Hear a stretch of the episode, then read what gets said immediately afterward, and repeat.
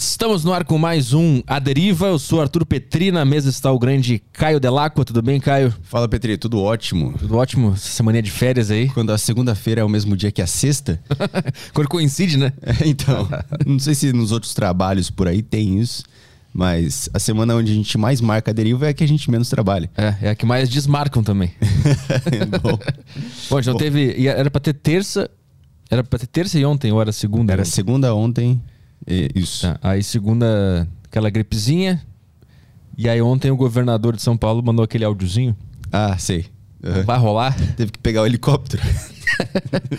Não vai rolar? Vou ter que resolver com o negócio na Cracolândia? Ah, entendi. Não, nem foi isso. Depois Buscar o... Não, tô brincando.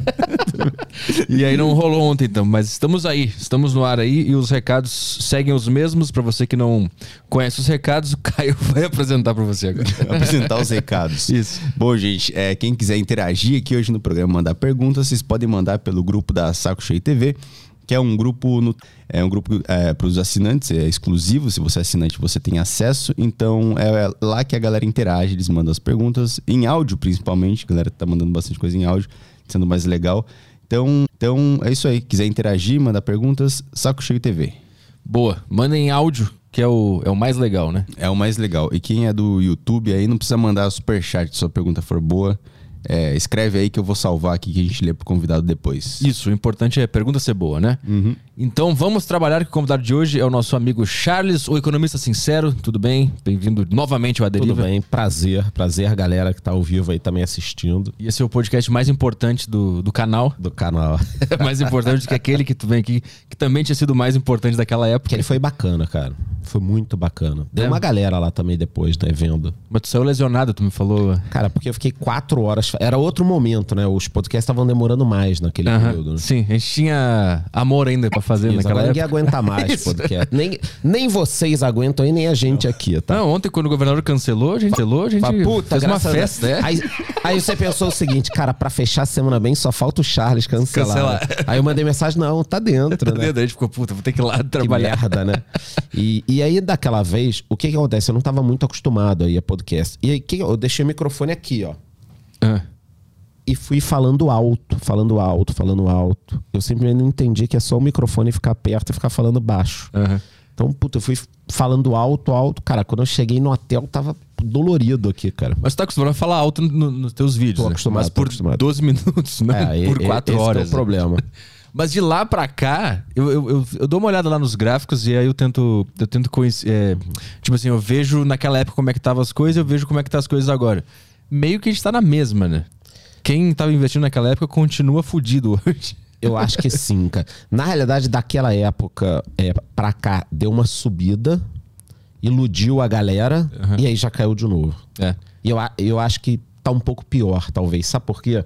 Porque aquelas ações que estavam muito bacanas, Magazine Luiza, Banco Inter, Melius, elas desabaram. Então, acho- A Magalu também Aí, tá não vendo? tomei legal. É. Eu fui na, fui na emoção, eu fui na fama, sabe aquela. Pô, se esse aqui bombou um dia, vai bombar de novo. Eu peguei a 20, eu acho que tá 2 agora, né? Ah, cara, tá puta foda. Eu só esqueci. Eu peguei um Uber, deve ter uns seis meses, sei lá. Não, menos, menos. E conversando com ele, eu falo muito, né? E aí a gente começou a conversar de investimento. O cara, não, porque eu invisto tal, mas todo o meu dinheiro tá em Magalu. Puta, esse cara, cara deve estar rodando bem mais agora pra compensar. É, um abraço Que aí, merda. amigo. Não, e na época eu avisei, cara, ó. Ele, pô, mas você não acha boa? Eu falei, não, eu acho boa, mas é, é, tá caro e é perigoso ter um ativo, né? Mas quando tu fala tá caro, eu nunca entendo isso. Eu sei que tem os fundamentos, que tem que ler o relatório e tal, pra ver se tá caro ou não. Mas mesmo assim eu não entendo por que, que tá caro ou por que, que tá barato. Eu te explico. Vamos lá, você falou de dois reais aí. Né? Por exemplo, se ela tiver dois, não sei agora acertar. Mas quando você vai avaliar uma empresa, tem algumas coisas básicas. Não precisa entender de balanço nem nada agora ainda, tá? Mas vamos supor o seguinte: que uma empresa fature 100 milhões por ano. Vou, vou dar um número, vou tentar facilitar o máximo. Fature 100 milhões por ano e dê um lucro de 10. Ok, 10 milhões. Então, qual o lucro que a empresa dá? 10 milhões. Faz sentido uma empresa dessa valer 30 bilhões? Não. Não faz sentido nenhum. Você não vai querer ser sócio de uma empresa que você vai demorar 300, 400, 500 anos para ter o seu capital investido de volta, se você resolver comprar aquela empresa. Então o que acontece é o seguinte: quando a gente olha uma empresa, ou ela tem que estar tá valendo alguma coisa de um múltiplo dela, de lucro, de faturamento. Antes era faturamento, agora a gente vai voltar para o lucro. Acabou o oba-oba. Uhum. Você tem que ter um parâmetro ali. Normalmente, empresas de crescimento, tipo Magalu, Banco Inter, Nubank, como a galera acha que essas empresas vão crescer muito e para sempre, elas acabam valendo muito. Porque o pessoal acha que todo ano vai crescer 50, 100, 200, 300%. Uhum. Então elas ficam caras. Elas estão dando, às vezes, 100 milhões de lucro valendo 50 bi. Tô chutando bem alto, uhum. tá? Uhum. Então, então, é, uma, é uma briga entre psicológico, emocional e, e dados. Exatamente. Relatórios. Isso. E essa, essa briga vai equilibrando e o valor que a gente vê lá é isso. Isso. Aí você pega, por exemplo, um Banco do Brasil vai estar tá valendo cinco vezes algum indicador dele e o Nubank vai estar tá valendo 500. Uhum. É isso, entendeu? Se você for comparar o preço. Uhum. Por quê? Porque o pessoal acha que o Nubank vai crescer para sempre, para sempre. Cara, na história da humanidade, isso é cíclico. Acontece o tempo inteiro. Aconte... A última vez que aconteceu assim de forma violenta foi na bolha.com, no início dos anos 2000. Uhum. Uhum. Ali a gente teve uma ruptura muito grande. Tava o Oba Oba também. Tem uma série muito boa, ninguém aguenta mais me ver recomendando, uhum. mas é que é muito boa. O cara até parece um pouco contigo, cara. Qual? É, é o We Crashed. We Crashed. Ah. Você conhece aquele coworking WeWork? Já ouviu falar? Não. WeWork. É. é uma rede de coworking, é a maior rede do mundo de coworkings. Uhum. Tá? E aí é a série que conta a história do cara que inventou e o negócio cresceu, deu aportes. É, depois eu te mando no, no WhatsApp uhum. pra, pra você ver. O cara cresceu tanto que a empresa chegou a valer, na véspera do IPO, 47 bilhões. Uhum. E aí depois, cara, puta, o negócio meio que ruiu, aí foi, fez o IPO valendo 9, agora está valendo 2 ou 3, alguma coisa uhum. desse tipo. Então, olha a diferença, cara. Por quê? Na hora do, do, da euforia, quando tá sobrando dinheiro pra caralho na mesa, as empresas valem muito, muita gente injetando dinheiro, muita, muito oba-oba, entendeu? Uhum, uhum. Então não quer dizer que a Magazine Luiza não possa voltar. Mas, cara, na hora do oba-oba, a galera acaba valorizando, é, é dando um, um valuation muito alto para mais pela, assim. pela fama que teve quando ela teve aquela disparada, né? Isso. Mas isso. aquela primeira disparada dela foi devido ao quê? Foi devido a fundamentos que estavam muito bons e a galera se emocionou, foi isso? Primeiro ela ficou barata demais, porque estavam achando ela muito ruim. Ela efetivamente foi melhorando, cresceu muito no digital, não tinha concorrência. Porque se é para pensar há cinco anos, a Amazon não estava tão forte aqui, a gente tinha só o Mercado Livre digital. Mas, cara, Ricardo Eletro quebrando, uhum. é, uma porrada de coisa acontecendo, Casas Bahia meio sem dono, só em 2019 que a família Klein assumiu de novo, aí voltou a ter um dono. Então a Magazine Luiza estava sozinha, crescendo pra caralho, ganhando no digital. Uhum. Entendeu? E o, e o Brasil, cara, a gente tem um negócio que é foda que é assim. Às vezes vem um concorrente pra cá que lá fora o cara já está fazendo muita coisa boa um tempo e a gente não olha. Então, por exemplo, eu li recentemente o livro do Bezos, do Jeff Bezos, da, o dono da, da Amazon, Cartas de, de Bezos, né? E de 2000 e... Do início dos anos 2000, na verdade do final da década de 90 até 2018, a Amazon saiu de 3% de venda de terceiros, que é você botar o teu produto lá, para mais de 50% de venda de terceiros. Uhum. Ou seja, a Amazon enxergou esse mercado, começou a trabalhar. Cara, chegou no Brasil recentemente. O único que fazia isso era o Mercado Livre. Aí agora todo mundo quer brigar. Um P, 2P, 3P. Uhum. Que a Magazine Luiza tem isso, a Casas Bahia tem isso. Muitas vezes, quando você compra um produto na Magazine Luiza, não é um produto dela, né? É um produto de um terceiro. Sim, é sempre outro. Zezinho Celulares. Isso, é sempre outro cara. É, é, só que muita gente não sabe disso. O cara compra na Casas Bahia mas é o Ricardo Salles que está uhum. vendendo, Sim. né? Mas o crescimento da Amazon, então, influenciou nessa queda da, da Magalu? Não só da Amazon, como do Mercado Livre também. Não só da Amazon, como do Mercado Livre. E uma desaceleração. E outra coisa, né? O mercado, ele é louco, cara. O mercado é louco. É, é muito bacana quem está começando a acompanhar o mercado financeiro agora daqui a 15 anos, todo mundo vai entender o que eu tô falando, porque é cíclico. Então, por exemplo, a Magazine Luiza, ela andou comprando canais do YouTube. Eu esqueci agora o nome certinho dos canais, mas uns portais grandes aí. A galera coloque nos. Acho que o Jovem Nerd foi um deles, né? Isso, coloquem nos comentários aí quem, quem achar. Ela comprou uns dois ou três. Comprou a Kabum. A Kabum é bacana, né? Porque é uma loja que tem sinergia, né? Mas ela comprou canais do, do YouTube. Na época que ela comprou, todo mundo, caralho, puta negócio, visionária, comprou um- uma parada bacana que aí faz review, a empresa, a empresa é tech, é tech. Aí é bem visto. Agora que o mercado tá ruim, porra, será que tem a ver? Será que tem sinergia? Será que ela não tá se metendo no negócio errado? Então, não é o que a empresa tá fazendo, é o momento É o da economia, é o contexto, cara. Naquela época que ela disparou, ela chegou a quanto, tu lembra? Não porque já teve, acho que, desdobramento, mas isso a gente olha aqui facinho, calma aí. Que eu lembro que antes de eu entrar na- no mundo dos investimentos, eu, eu ficava vendo uns vídeos de uns caras falando da Magalu e mostrando quanto que eles tinham lucrado e tal. E era o gráfico absurdo, assim, uma- montanha pra cima. Foi nos últimos cinco anos, ela tá 3,15, que você falou. Nos últimos cinco anos, ela já chegou a bater aí quase 30, né? É, 27, 26 e. Então, acho que e- quando chegou em 20, eu pensei, opa, 27. vou entrar. Você vê, ela teve uma queda no último ano. No último ano, ela caiu 85%. Ali quando você entrou, né? Uhum, Ali- exatamente. Ali quando você entrou. O timing, né? 80, cara, 85%. Mas então, e, e essa queda também é Tem, emocional. tem que subir mais de 400% pra, pra, pra voltar. As pessoas não sabem dessa conta, né? É, sim, é uma loucura isso. Porque, por exemplo, ah, você comprou uma ação 100 reais. Ela caiu para 10. Ela não tem que subir só o que ela caiu. Ela tem que multiplicar por 10 agora. Então isso é muito louco, cara. Quando uma ação cai, e um fenômeno que acontece muito, né? A ação caiu. Aí a pessoa olha e fala, porra, não sai dessa ação nunca mais, só quando ela voltar pro preço. Vai tomar no cu, não vou vender no prejuízo, não. Aí a pessoa fica ali com uma coisa ruim. E- Isso eu já venci. E Eu tenho umas assim. então, mas que que eu, eu faço? fa- Então, a gente vai conversar. Porque eu falo isso com propriedade, e é muito bacana o pessoal entender, porque eu passei por isso. Hum. O legal é que eu tive todos esses momentos como investidor. Entrar em fórum, acreditar no que falavam, ter um ativo, é, botar todo o dinheiro, fazer day trade, comprar opções.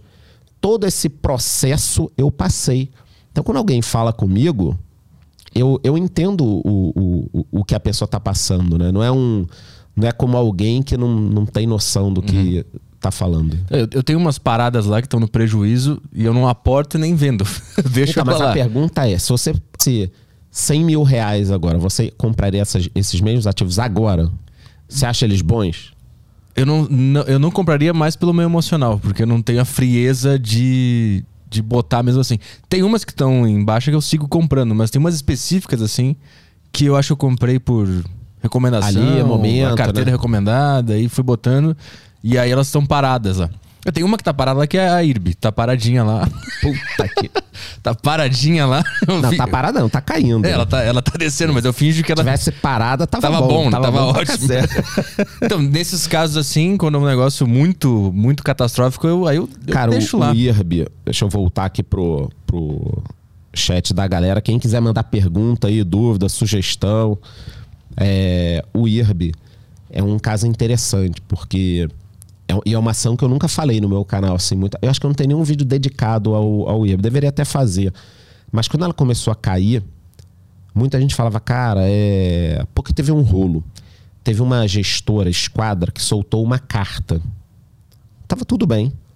Essa gestora soltou uma carta, um fundo, soltou uma carta falando dos problemas que tinham no IRB. Cara, e aquilo ali chocou o mercado. Todo mundo falou, cara, não, não é possível. Eles provavelmente estão vendidos e estão querendo induzir alguma coisa no mercado. Aham. Todo mundo ficou até meio. Pô, não, não pode ser o que esses caras estão falando aqui. E era, cara. Se tinham informações. Não, não, não tinham informações privilegiadas. Eles fizeram conta, olharam Entendi. lá. Aham. Pô, o IRB se vendia como um, ne- o melhor negócio de resseguro do mundo. Dando lucro pra cacete, dando não sei o quê. E não era, cara. Era uma baita fraude, entendeu? Então o negócio ruiu e continua ruindo até agora. Então, quando esse fundo lançou essa carta, que come- começaram a descobrir isso. E aí começou a cair É. a partir disso. E nunca mais parou, deve ter dois anos isso. Mas não teve. Tiveram mais coisas que foram descobertas depois, Sim, né? aí teve demissão, teve não sei o quê, mas, cara, até agora o negócio não, não foi. Uhum. Grandes investidores brasileiros entraram no IRB, até o Barsi investiu no IRB, cara, tem alguns meses. É, eu vi um vídeo dele recente falando que ele continua comprando. Isso. E que, e que dane-se. Porque ele viu lá os fundamentos, tá tudo certo.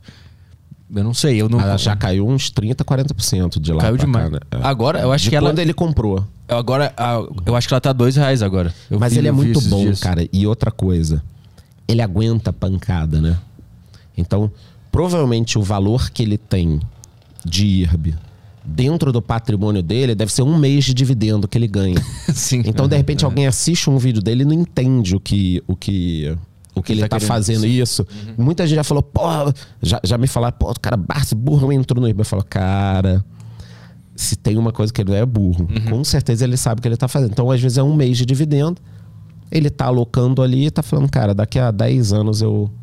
Sim, não tá ter o retorno. do, do bolso dele, tá saindo do Isso. dividendo que ele recebeu da carteira dele. Isso, Aí ele joga lá. E ele tem estratégia. É, é tão um ponto bacana da gente falar que cada pessoa tem que ter a sua estratégia. Né? Muita gente cria uma carteira Frankenstein. O cara assiste esse vídeo nosso aqui. Aí ele vai pegar uns dois, três ativos que eu vou falar. Aí assiste um vídeo do Bagos lá, de cripto. Aí pega umas duas, três criptos dele. Aí assiste um, um outro vídeo de alguém Do pitch. do pitch. Aí daqui a pouco o cara tá com a carteira só se ferrando. E pensando que todos nós estamos tomando. E de repente não. Porque ele pegou alguns ativos, ele não montou uma carteira como deveria, deveria fazer, entendeu? Mas pra montar essa carteira, como deveria fazer, é por, é por setor? É por, é por negócio? Cara, é por, é por várias coisas, tá? E a primeira delas é diversificar, né? Tipo, então no meu caso, pô, você pode ter ações, renda fixa, fundos imobiliários, criptomoedas. Aí de repente tem alguém que tá assistindo a gente fala, cara, mas eu não curto criptomoeda, então não serve pra mim? Serve, você vai ter os outros ativos. Mas aí dentro das ações, quando a gente vai montar a carteira de ações, se diversifica por setor. Eu gosto de diversificar por setor e não abro mão de dividendos. Aí, por exemplo, já tem gente que não gosta. Pois é, esse é um negócio que eu comecei a pensar bastante ultimamente. Eu tô começando a ter vontade de focar só em dividendos. Eu não sei porquê, é só um sentimento. A mas- minha meta de, de vida financeira é ela tá em dividendos. Tipo, você fala assim, ah, quando é que você vai estar muito satisfeito com o teu patrimônio? Eu já tô, mas deu, deu encerrar, de eu falar, cara, agora, pô, vou abrir meu canal no YouTube de culinária, entendeu? Não, não vou mais falar de finanças. Minha meta é em dividendo, quando eu tiver X mil por mês. Mas qual é o argumento da galera que não gosta tanto de uma carteira de dividendos? é ótimo. E tem uma outra coisa que, que é importante a gente falar. Que não gosta de dividendos, você pode convidar ele aqui, ele vai te provar por números que não vale a pena.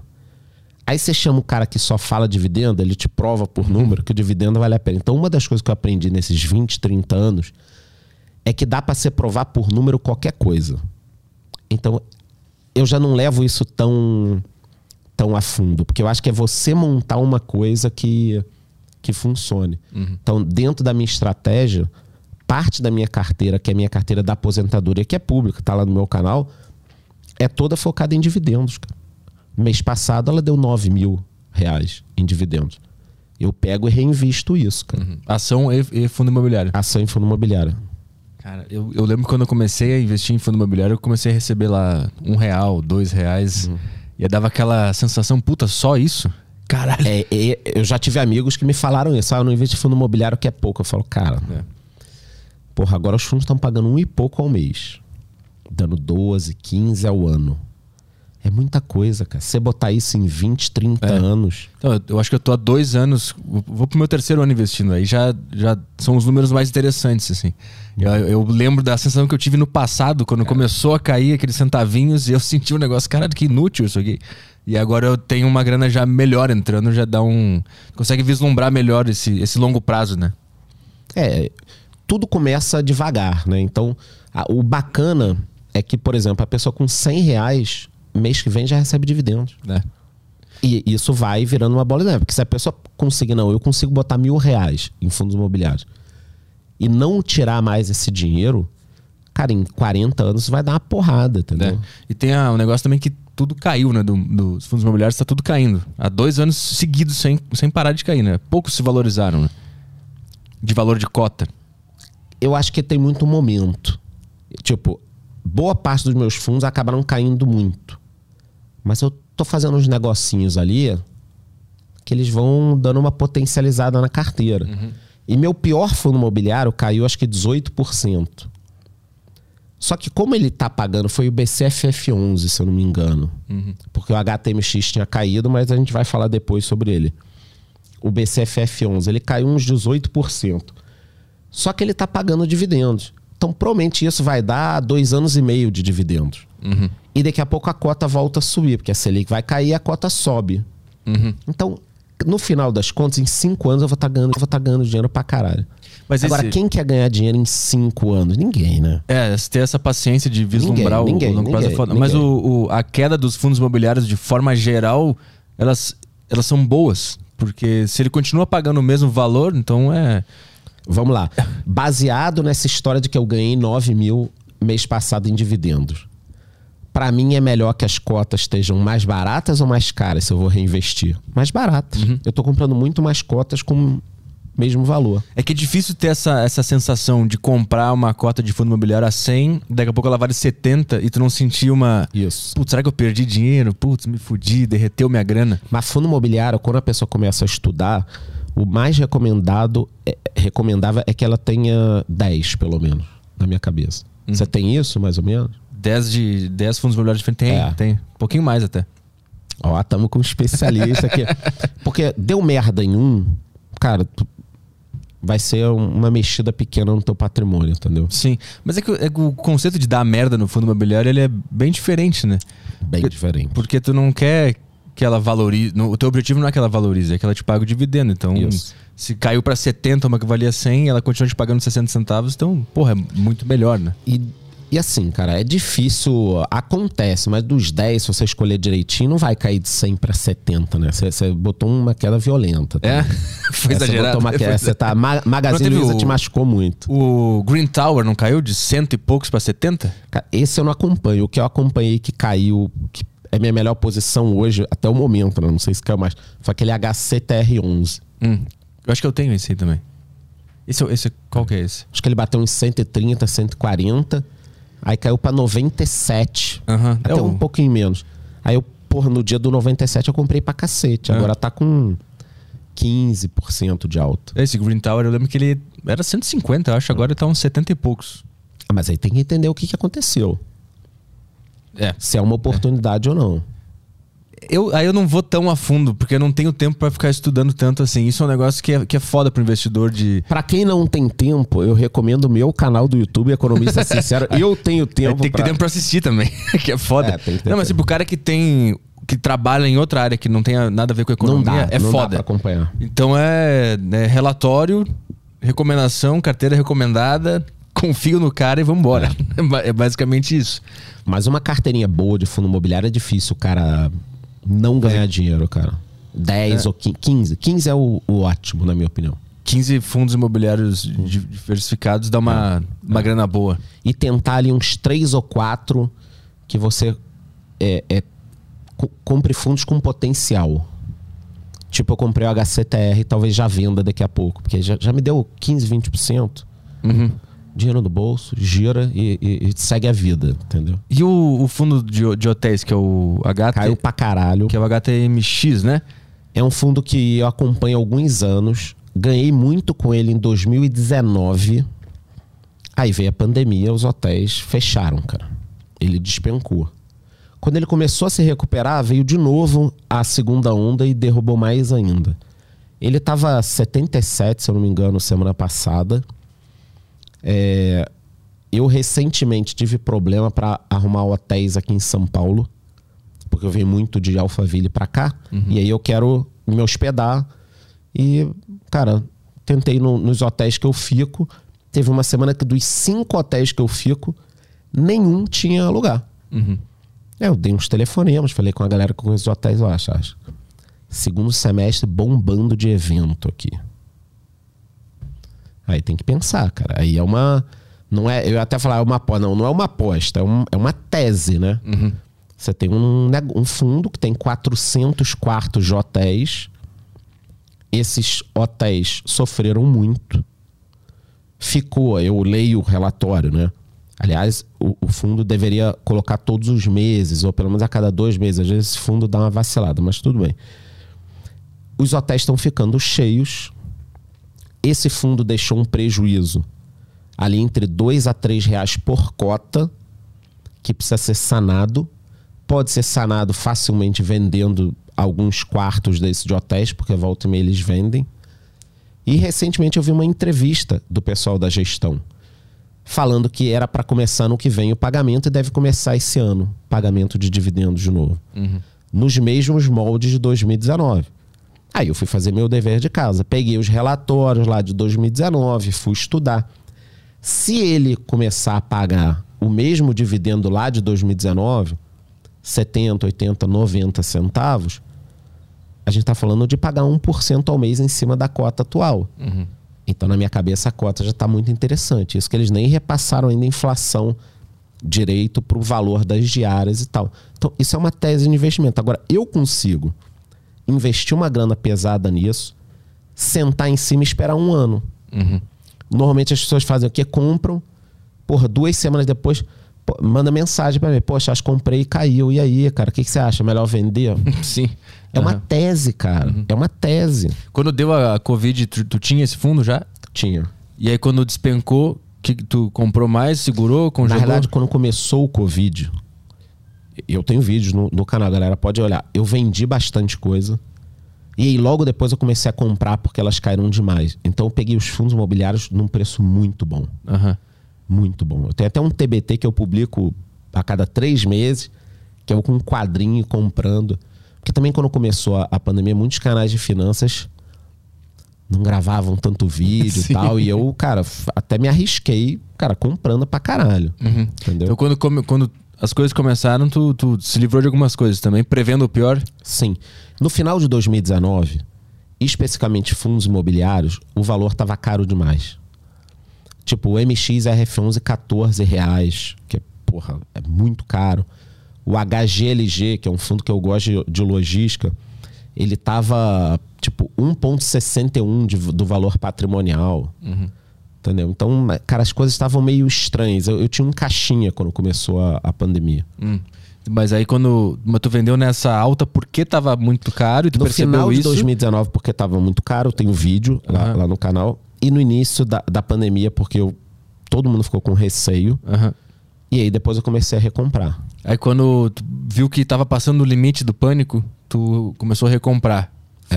Porque teve um momento que teve um monte de circuit breaker, não sei o que, e tava caindo Foi em demais. março de 2020. Aí tu sacou que tava passando do Ali eu limite vendi a emoção da ali galera. eu vendi um pouco.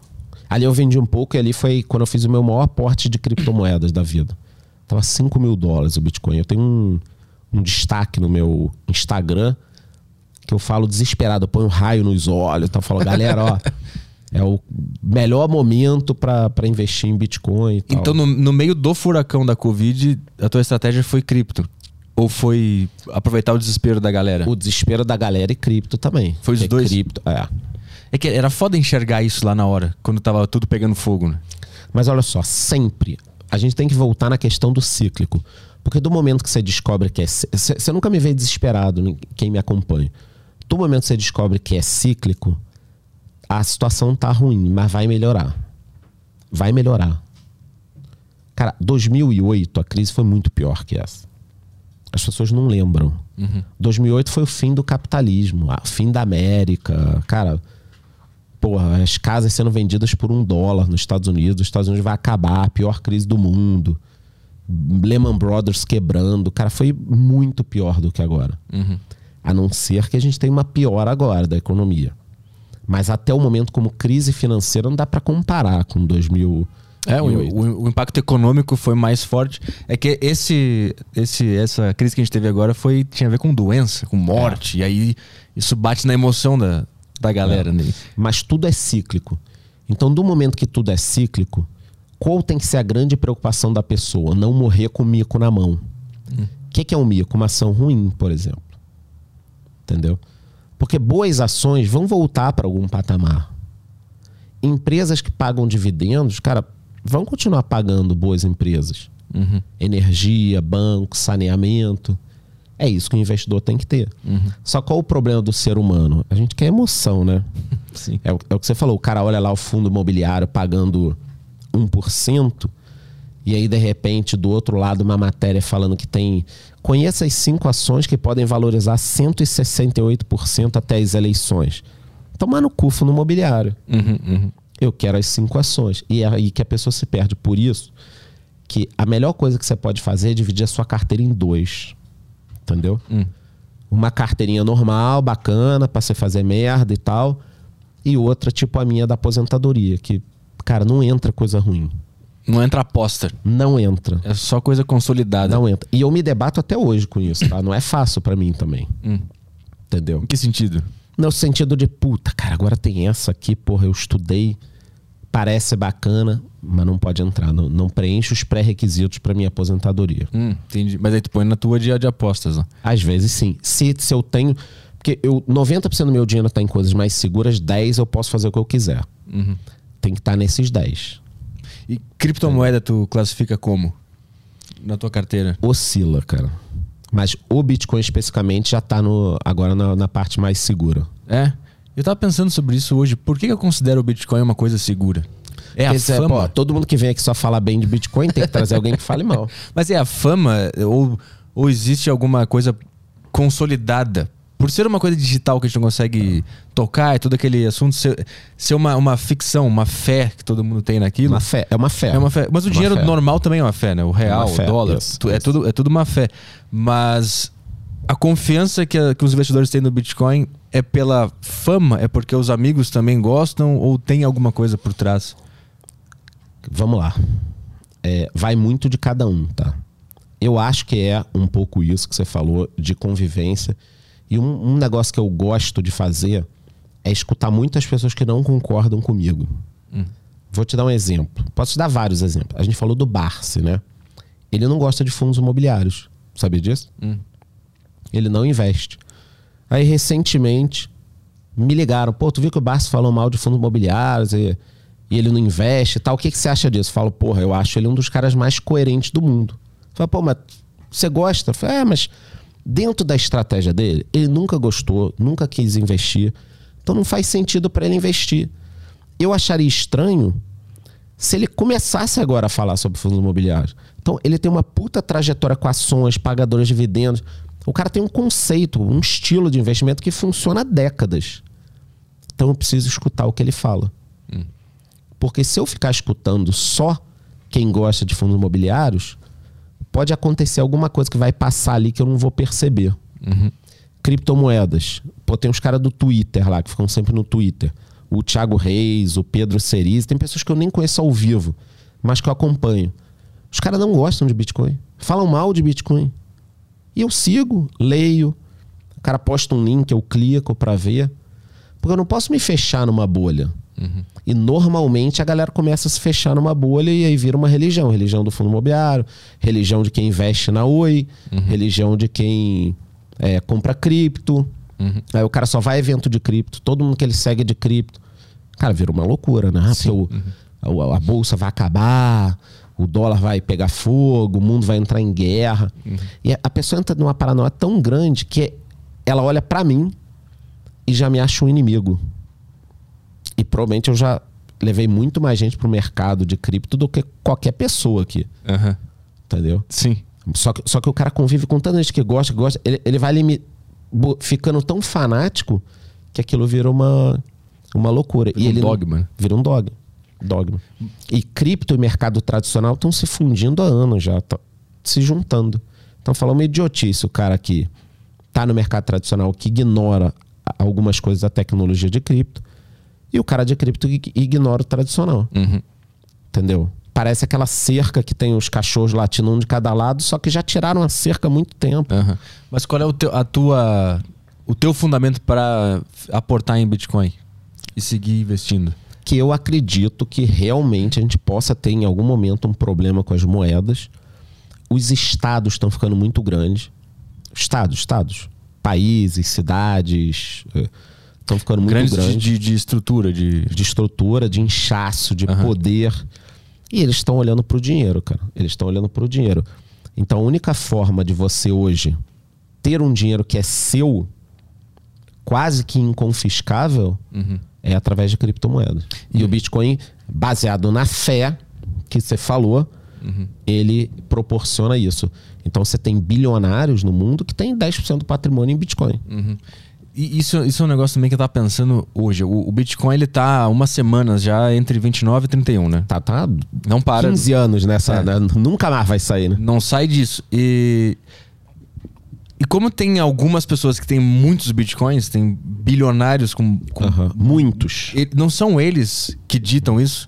Agora nós vamos manter isso aqui entre 29 e 31 e deixa aí por um tempo. Quando a gente decidir disparar, a gente dispara. A gente não tá na mão de um das baleias.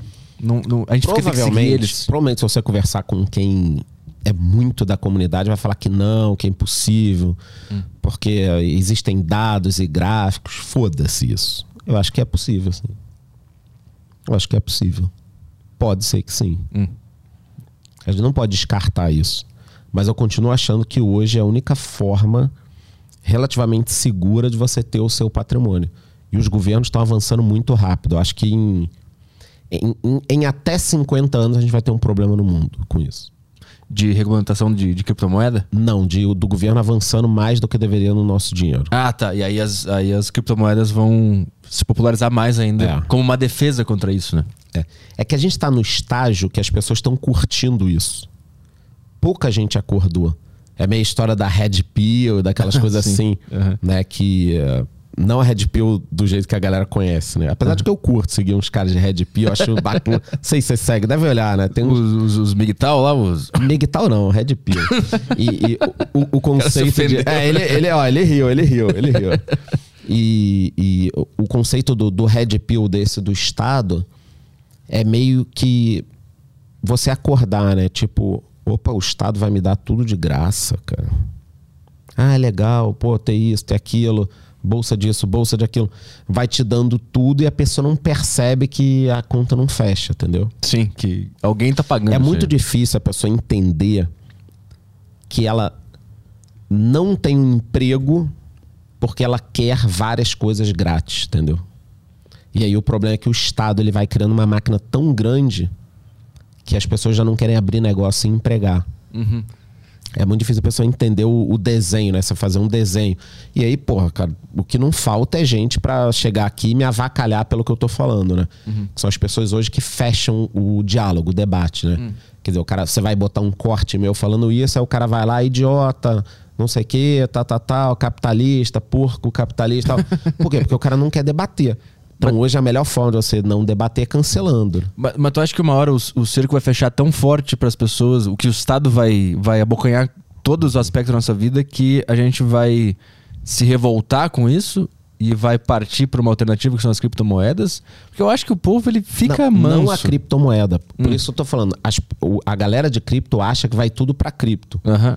Eu acho que a coisa vai se resolver com cripto e vai se resolver uma hora na mão ali, os países, as pessoas. Como já foram as revoluções e como já foram. Pois é, mas eu, eu acho que a gente não tem mais capacidade de fazer revolução e se indignar. Eu acho que até isso foi engolido também pelo, pelo sistema. Acho que acabou, a gente vai ficar vendo Netflix no Instagram. mas vamos parar pra pensar lá atrás, cara, quando tinham reinados, cara. Se a gente tivesse num reinado na França, a gente ia falar, cara, nunca isso aqui vai acabar. Pô, o cara é o rei, tem a família dele, tá lá há 200 anos. Porra, é inimaginável. E isso também é um negócio pra gente se pensar. Essas coisas acontecem, é cíclico, é igual guerra. Da mesma forma que eu falei que finanças, a gente tem o mercado cíclico, no resto também. Agora a Rússia invadiu a, a Ucrânia, muita gente falou, cara, vai ser um negócio totalmente impensável. Eu falo, não. Impensável a gente achar que a gente vai ficar mais 50, 100 anos sem nenhuma guerra no mundo. Guerra, guerra de verdade, grande, entendeu?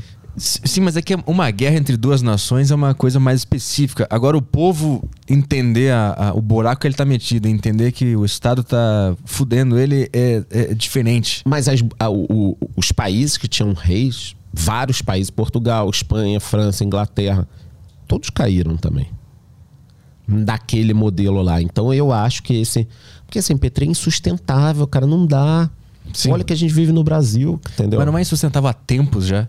É, há muito tempo que eu escuto essa reclamação. E a gente continua aí vivendo, fazendo as paradas. Talvez a gente fique vendo mais 50. Por isso que eu te falei um horizonte já meio louco, 50 anos, cara. Aham. A gente vai se fuder mais 50 anos.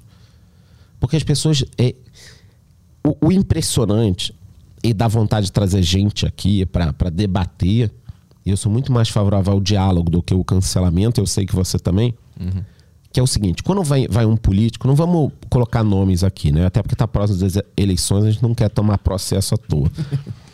E tem, tem políticos conhecidos, por exemplo, no Rio de Janeiro, que são de extrema esquerda. Que o cara fala que o governo tem que fazer isso, tem que dar aquilo, tem que dar aquilo, aquilo, aquilo.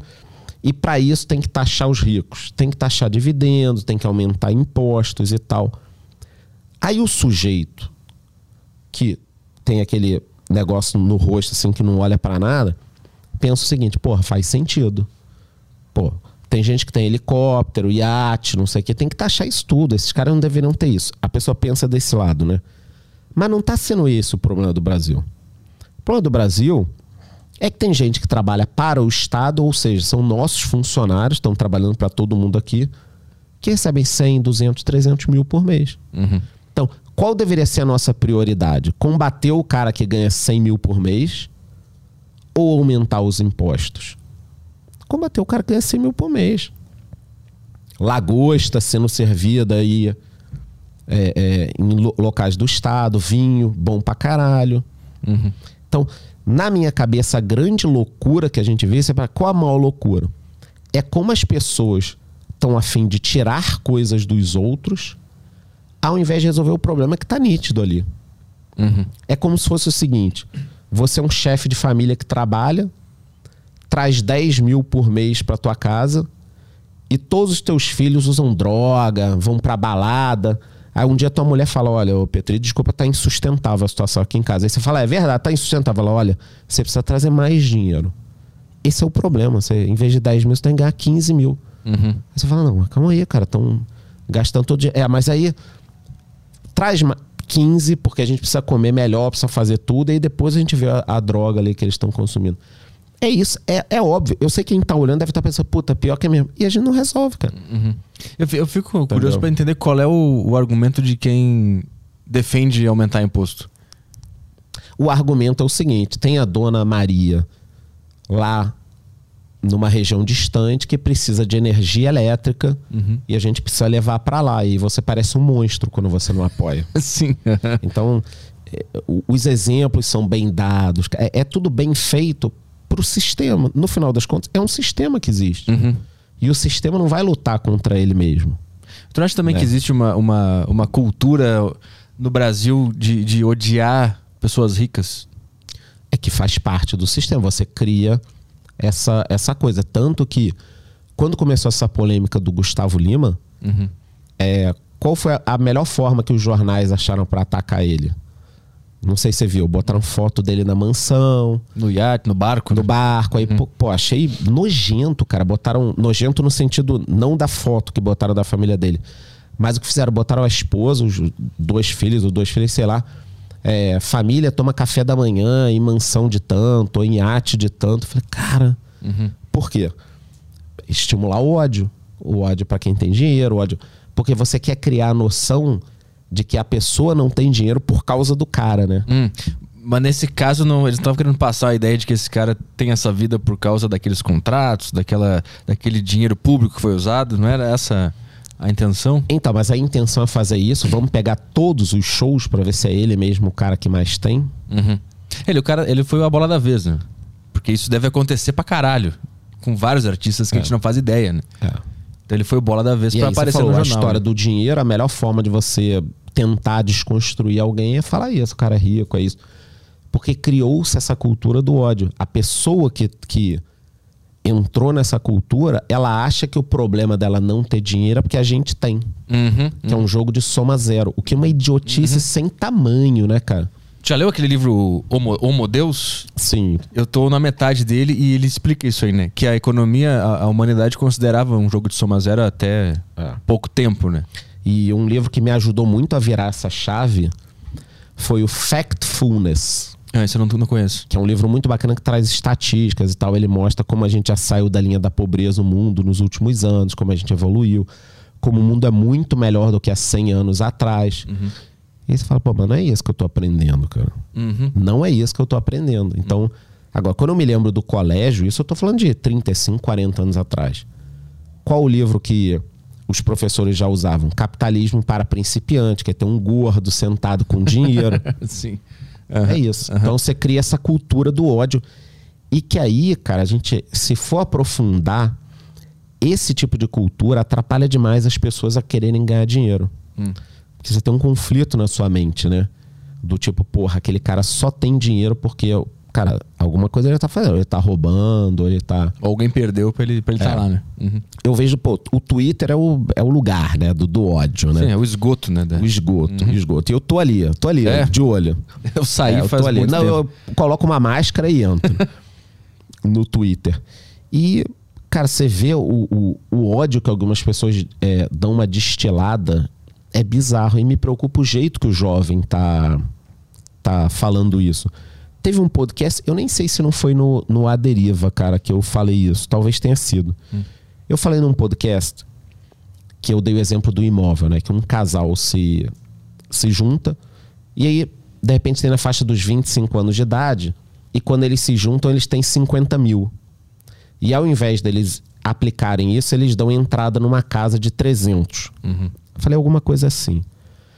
E eu também expliquei na época que 50 mil, os dois, quer dizer, cada um tendo 25, não quer dizer que os dois tenham é, 25 mil em dinheiro. Às vezes é uma moto, é um lote que o pai deu, alguma coisa assim. Postei no TikTok. Cara. Postei esse trecho. Um casal de 20 e poucos anos se junta, tem 50 mil. Aham. Cara, nos comentários. Óbvio que eu deixei, porque dá engajamento, né? A gente precisa também, né? Tem que render o bloco. E era só ódio, cara, pra mim. As pessoas nunca me viram falando: esse cara é muito fora da realidade, não existe jovem com 50 mil, aonde ele tá vivendo, e não sei o que, tal, tal, tal. Aí eu pensei, cara, será que essa galera acha que com 25 anos de idade você já não consegue trabalhar, já não consegue ter um dinheirinho, já não consegue. São pessoas ressentidas. Uhum. Uma pessoa de 20 anos hoje, pô, você trabalha com o YouTube também, com tudo. Tá faltando mão de obra, editor de vídeo, pessoa que faça pauta. No meio da internet tá faltando muita gente de copy, de tudo isso. Qualquer pessoa que entrar no YouTube, quiser estudar e quiser trabalhar, em dois, três meses tá trabalhando, cara. Porque se a pessoa tem tempo para ficar de, hate, de hater lá no TikTok, no YouTube, ela pode aprender também a trabalhar. Mas o cara não quer, o cara quer ficar de, nesse tipo de coisa. Então é muito ruim essa nova geração. Ela tá muito nessa vibe de, de o mundo tá assim por causa do cara do, De alguém. do homem branco hétero top e eh, cara e tem que odiar e tem que não sei o que e é isso que eu acho que vai explodir em 50 anos Mas será que não é uma coisa da juventude? Que depois, daqui a pouco o cara com a vida acontecendo, ele vai amadurecendo? Porque acho que todo jovem é impulsivo, ressentido, sente raiva e quer fazer coisas. pode ser Só que hoje eles têm o TikTok pra te xingar. Antigamente não tinha. Porque eu- quando eu era jovem eu odiava muita gente também. Acho que todo mundo passou por essa época de odiar pessoas, Sim. de raiva e tal. E isso depois isso passa. Então eu não, eu não sei se eles vão continuar pra sempre com esse comportamento. Pode ser que sim. aí tem que ver como é que vai ser essa galera no mercado de trabalho né É, quer trabalhar não quer entendeu É, também tem isso. Mas eu, eu, fico, eu penso nisso, porque às vezes eu acho que a gente tem mais acesso ao ódio do jovem do que a gente tinha antigamente. entendi tomara cara É, tomara, tomara. Mas ao mesmo tempo eu também tenho, eu penso, essa geração tá estragada também. Eu, tenho, eu fico pensando nas duas, duas possibilidades, assim. Porque é uma geração esquisita também. É uma geração muito ansiosa. Eu acho que o, o, o smartphone estragou muito a, a galera também. é são os nativos digitais já né É, esse negócio de, ver muita informação de- do nada, assim, em, em um minuto o cara vê um monte de informação que a gente nos anos 90 ia ter que ficar um mês vendo filme, lendo coisa pra ter essa quantidade de informação. E, e também a, a decisão rápida, né? O cara me viu no TikTok uma coisa, ele fala assim: esse cara não entende nada de economia. O cara não vai ver meu background. É, né? também tem O isso. cara não entrou no meu canal do YouTube e viu cinco vídeos pra falar, não, puta. Ou ele nem tentou entender, né, o, o, o exemplo que tu estava dando, e que se pra realidade dele, os 25 mil dele, os 25 mil do teu exemplo pra ele for três, ele podia aplicar pra ele os três Puta, e fazer a conta na cabeça dele, fazer a- e, e entender o que tu estava isso, falando. né? isso. Ali, ali para mim foi a virada de chave. Não deu mudar meus hábitos, mas deu entender um pouco mais como as coisas funcionam. Hum. Até em relação a TikTok e Twitter. Mas em que sentido? Mas o ódio da galera muda a forma como tu. Tu Eu acho que de comunica? rede muda. No, Insta, no Instagram eu vejo menos isso. Acho que no TikTok no, É. e no Twitter é mais. Talvez você já tenha visto, né? Alguma, alguma coisa desse tipo, alguma coisa que você falou que veio muita gente reclamar. Sim, pra... já apareci na Sônia Abrão, pô. Parece Já apareci na Sônia Abrão, eu tô, eu tô acostumado com isso já. Mas tu muda a tua abordagem depois de tomar um hate? Cara, eu não posso mudar. Porque nesse caso eu tenho certeza que eu tô certo. Nesse caso. Entendeu? Uhum. Então não- é, um, é uma dica que eu tô dando pra quem tem uma certa idade. Olha, se você ca- acabou de casar, é, se, se não for muito importante pra você emocionalmente, faz sentido, né? Vamos lá. O casal acabou de casar. 25 anos de idade. Vou repetir para haters, preste atenção, para dar um new hate, né? Para dar mais movimento. Vamos lá. Casal acabou de casar. 25 anos de idade cada um. Os dois se juntam, tem 10 mil reais, né? A minha. Tem 10 mil reais. Qual o sentido de você dar entrada numa casa se com essa idade, normalmente você vai acabar comprando um imóvel pequeno, às vezes numa região que você vai precisar mudar para o trabalho, daqui a pouco vem um filho.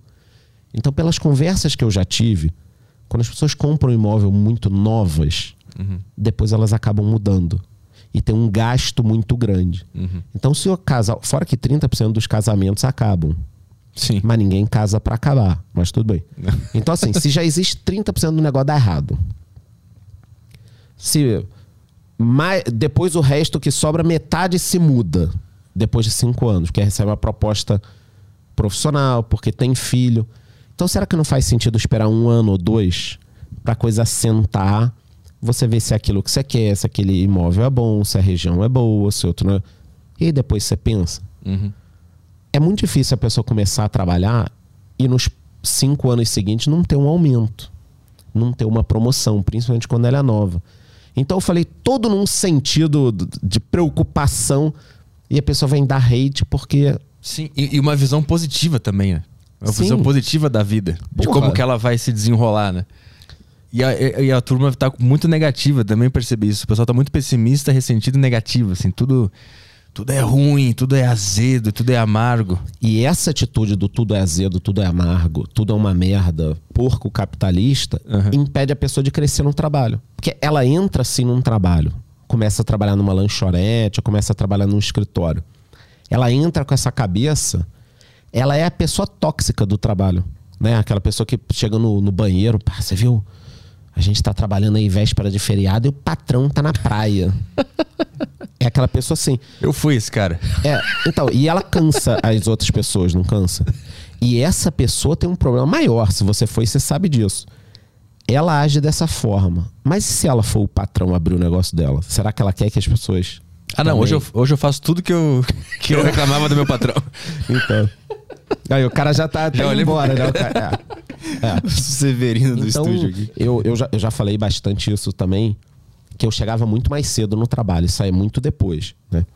E aí, quando eu chegava mais cedo, cara, me impressionava a quantidade de gente que chegava muito antes no trabalho e ficava do lado de fora da empresa só para não trabalhar. Hum. Isso não entrava na minha cabeça como não entra até hoje. Ah, por que, que o cara não entra e já começa a trabalhar, fazer alguma coisa, fazer, sei lá, pega uma outra coisa, vai aprender, vai. Uhum. Aí tinha gente que ficava uma hora na recepção. Uma hora na recepção da empresa. Mas é que eu acho que. E eu já trabalhando. Só que aí o que, que acontece? Vamos lá. É, as pessoas confundem isso com puxar o saco, com tentar aparecer. Você trabalhar para alguém, não necessariamente você está trabalhando só para a pessoa. Porque o fato de eu ter trabalhado mais do que os outros, aí eu, eu cresci muito na empresa que eu trabalhava, eu comecei a aprender coisas que outras pessoas faziam. Me davam a oportunidade de ver coisas em outras áreas. Então, como é que a pessoa vai crescer se ela não pensar dessa forma? Você tem 100 pessoas numa empresa. Se você tiver cinco posições acima, os cinco melhores vão passar. Ah, um vai ser um, um amigo do filho do dono, beleza. O resto não. O resto não, cara. E outra coisa. Você trabalhou muito numa empresa, foi bom pra caralho. A empresa é filha da puta. Tem os concorrentes. Você pode abrir um negócio. Agora, se você não trabalhar muito, você não vai ficar um cara bom.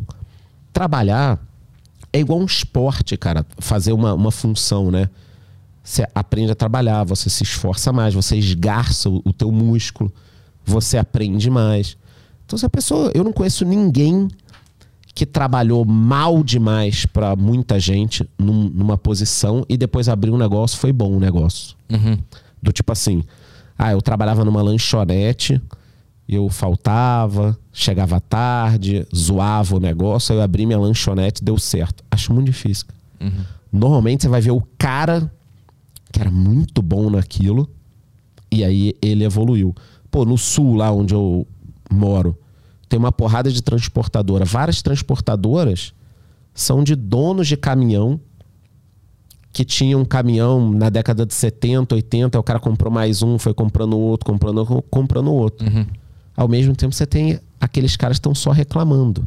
É que eu acho que Entendeu? tem muita gente que, que odeia estar vivo de forma geral. E o trabalho é só um negócio que o cara tem que fazer pra não sentir fome e ter um colchão pra deitar. E aí e tudo se torna muito cansativo. E aí eu, eu entendo o cara ir pra frente da empresa. Mas vira tóxico, né? Vira. Mas eu acho, que o, eu acho que o problema tá em outro lugar. Não tá ali, né? Eu acho que eu- a vida, de forma geral, tá machucando esse cara e ele tá cansado. E o trabalho é só uma, uma obrigação que se ele puder não fazer muita coisa e ganhar o dinheiro dele no final do mês, porque eu acho que ele nem, ele nem pensa no futuro. Entendi. Acho que de tão mal que ele tá, ele nem vislumbra 30 anos e abrir o negócio e investir. Acho que ele nem pensa nisso. E aí ele só tá mal ali. Eu, eu consigo enxergar a dor e o cansaço de um cara que tá nessa situação agora numa empresa que tá enrolando, que não tá afim, que vai pra frente do prédio, pra, vai, vai fumar cigarro, nem fuma, mas vai fumar só pra Isso. poder A sair um galera pouco. tá fumando e ele tá do lado, né? Ele vai, ah, vou fumar ali junto. Exatamente. Eu acho que tem alguma coisa. Pega, hoje em dia tá na moda aquele cigarrinho. Vape. Vape. É. O cara pega um pendrive e fica, né? Pra simular que, que tá com. O cara leva um mouse, não É uma- nada a ver. Fica com. Fica chupando o cabo do mouse, É. assim. Mas aí, vamos lá, cara, pelo amor de Deus. E o tempo que essa pessoa tá perdendo? Mas eu acho que quando a pessoa tá nesse buraco, ela não consegue nem calcular isso e vislumbrar Hum. esse tempo. Porque não é só que ela tá sendo uma merda para o local de trabalho e para todos os colegas. O pior é pra ela, né? Sim. Porque aí ela é aquela pessoa que vai chegar lá no TikTok, no meu TikTok, com 28 anos de idade, e falar que, porra, esse cara não sabe o que ele tá falando. Como é que pode uma pessoa na faixa dos 20 anos ter 25 mil? Na cabeça dele não passa isso. Não passa que ele poderia. Tá, tá trabalhando, tá fazendo alguma coisa, entendeu? Uhum. Tá evoluindo, tá, pô, agora que esse meio digital. O, o digital mudou tudo, cara. Se o digital tivesse. Se eu tivesse esse tipo de oportunidade hoje, eu não sei se eu teria trabalhado para alguém que nem eu trabalhei. Eu acho bacana trabalhar para alguém para aprender. Eu trabalhei quase 15 anos. Mas hoje o digital, pelo amor de Deus, cara, qualquer um que tá assistindo a gente aqui pode abrir o YouTube, renda extra, não sei o que, ir aprendendo e pronto, cara. Tráfego pago, essas paradas, tudo. Porra, né? abre lá, vai. O canal do Peter Jordan, sabe quem é, né? Pô, ele tem um nerd negócio lá, ele ensina a pessoa a ter renda extra, ensina mesmo, cara. É que, tem, é que tem muita gente também que desconfia desse tipo de informação, né? Porque tem muita gente que fala sobre isso e realmente é um Uhum. picareta, né? Então essas paradas de renda extra, ganhe dinheiro aqui, muita gente se Mas aí você a tem que procurar os caras maiores, que É. são sérios. E aí, vamos lá. Você pode tomar ou não na cabeça, aí você vai aprendendo. T- Também é parte do processo isso. Uhum. Né? É, O medo de se fuder também é uma coisa que paralisa, né? a- As pessoas É. a, a evoluir. Mas olha só, amigo e amiga, você vai se fuder. É. Você já se fudeu, eu já me fudei. Todo mundo. Faz parte. Quantas vezes eu já trabalhei também para chefes que não eram legais, que se aproveitavam do meu trabalho aqui. Essa é parte do processo. É. Agora, quem não passa por esse processo não evolui. É o que eu estava falando da história do músculo da, da academia, né? Estudar e trabalhar. Raríssimas exceções. E exceção é o exemplo do idiota, né? Porque aí você está pegando um negócio. Normalmente, trabalhar e estudar, você só vai evoluir se você esgarçar. Pode ver a vida dos melhores caras de, de empresa, trabalho, tudo. Você sentar para conversar, o cara tem uma história de 5 a 10 anos de vida de trabalho pra caralho. Uhum. Acordar cedo, dormir de madrugada, dormir na empresa. tá? O cara esgarça e aí ele evolui.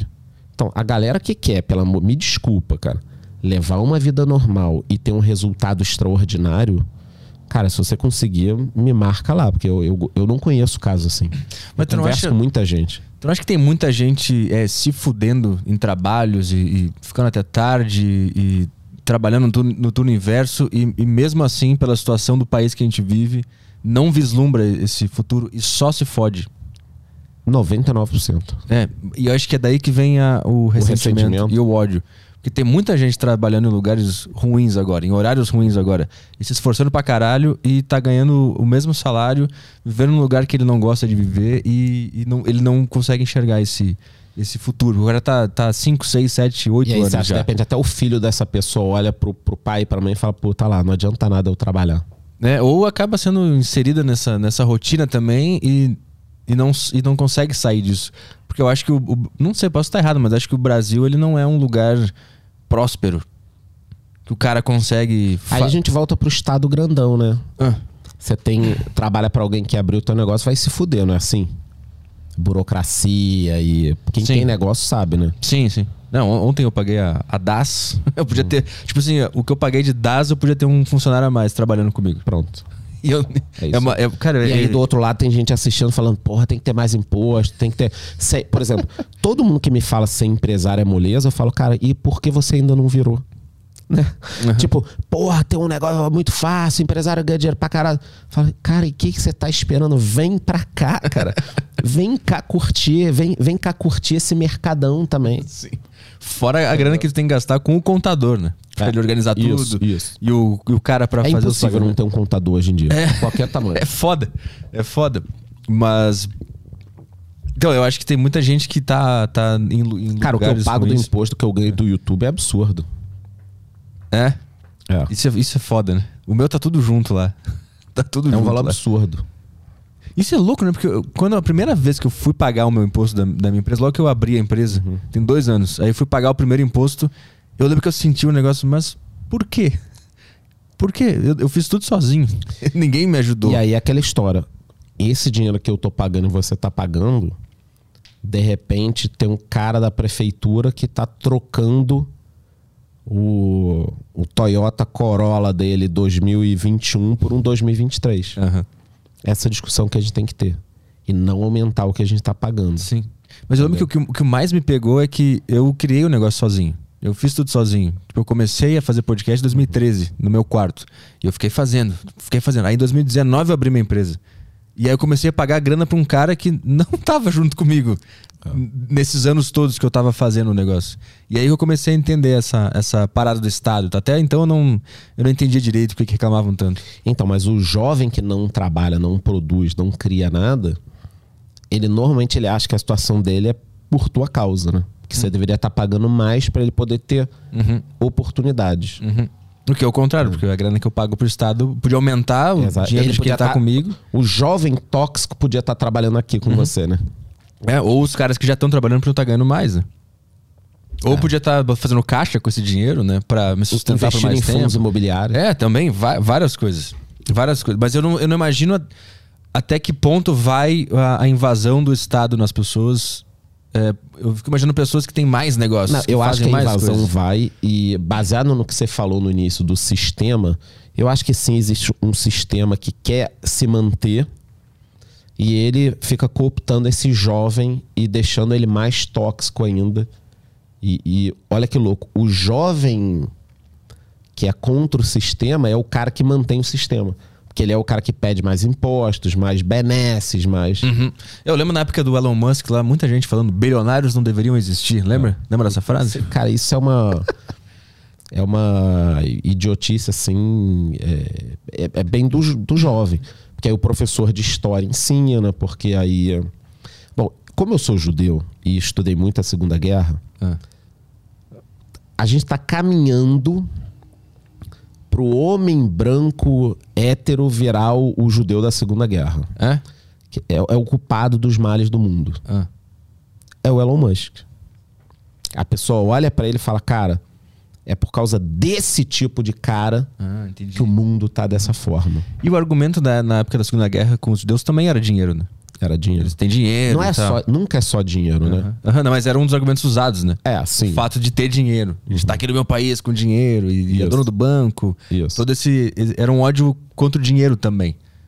Sempre é, porque qual a melhor forma de você manipular as pessoas?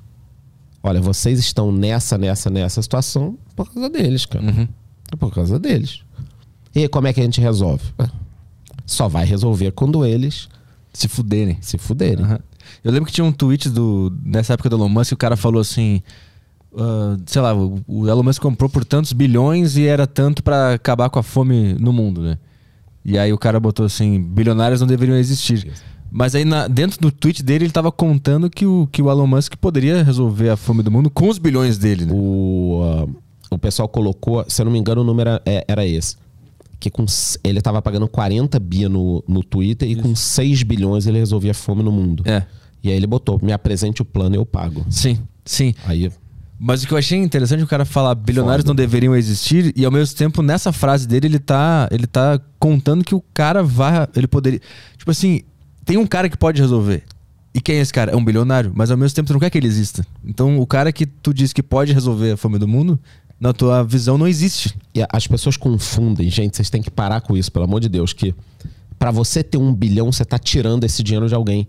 Você pode criar riqueza. É, isso é um, isso é um conceito moderno também, né? Cara, é- é- isso muda tudo. Isso muda tudo. Então, por que, que os Estados Unidos é tão rico? Tem outros motivos também. né? a gente pode dividir, mas um dos motivos. Muitos empreendedores criam negócios, negócios geram riqueza. Então, em alguns países, se você permitir a criação de negócios, você vai gerar riqueza. Mas, o- Entendeu? mas assim, como é que se cria um dinheiro que não existia antes? Como é que ele surge? Ele- você vai criando riqueza, vai gerando riqueza. Vamos lá, Amazon. São mais de 600 mil empregos, cara. Olha que louco. O cara gerou um negócio. Tinha uma sala desse tamanho. A primeira mesa dele ele pegou pra pagar barato. Isso que é muito maneiro, né? Olha que louco. O cara pra pagar barato. Tudo bem que ele pegou dinheiro emprestado com os pais, tal, mas ele não queria torrar todo o dinheiro. Ele, ele botou umas barras e uma porta. Porque comprar uma porta era mais barato do que mesa. Então, pro escritório da galera, ele comprou portas, botou coisa. Esse cara chegou a ser o cara mais rico do mundo. 600 mil funcionários. Ele vai gerando riqueza. Ele abre um negócio, aí passa a vender, passa a fazer tal coisa. Sim, mas O PIB do país, por exemplo. Ah. Eu, eu tô entendendo o que você tá pensando e é bom a gente falar porque muita gente pode estar pensando isso, né? Quer pegar um país da África e os Estados Unidos? Ah. Se você pegar alguns países lá e eles começarem a criar negócios, você concorda que isso vai gerando emprego, aí vai gerando mais negócio. A gente pode até pegar o seguinte: vamos colocar aqui é, a região do Rio de Janeiro, Macaé, do petróleo. Tá? Não sei se você já ouviu falar. Hum, não. Não. Então tá, Não, vamos, mas tá- Tá. vai lá. vamos supor que tivesse continuado a era do petróleo lá no Rio de Janeiro, não tivesse dado lava-jato, nada disso, corrupção da Petrobras. Você descobriu petróleo ali. Aí uma empresa vai para lá, leva mil funcionários. Mil funcionários, você monta uma farmácia do lado, monta um supermercado. Aí esses dois começam a faturar. Contratam gente. Aí já precisa de um hospital veterinário. Aí já precisa de uma loja de materiais de construção. Então, assim, meia dúzia de negócios vão gerando outros negócios, vão gerando outros negócios, vão gerando outros negócios. O problema do jovem hoje, das novas gerações, é que ele é contra tudo isso. Que ele acha que todo mundo tá errado. Dono da farmácia, dono do supermercado, dono do. E a criação de riqueza, ela não está vinculada à geração de pobreza. A questão da diferença de renda, ela existe. Como é que você melhora isso? As pessoas acham que é tirando de cima e dando por de baixo. Você tem que facilitar as pessoas subirem. E não descer quem está em cima. Essa é uma parada. Por exemplo, Estados Unidos tem desigualdade de, de renda? Tem, né? Talvez a maior do mundo ou uma das maiores, né? Mas o que, que é melhor?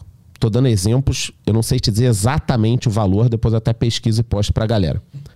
Vamos supor que a parte mais pobre tenha mil dólares, o mais rico um bilhão. É melhor isso ou você, de repente, ter um país onde é mais igualitário, mas todo mundo tem um dólar? Entendeu? Então, o, o, o problema não é a desigualdade. É, n- desculpa, o problema não é essa questão da diferença de renda. Eu estou explicando bem para que todo mundo entenda. Não é essa diferença. É você não conseguir gerar riqueza, cara.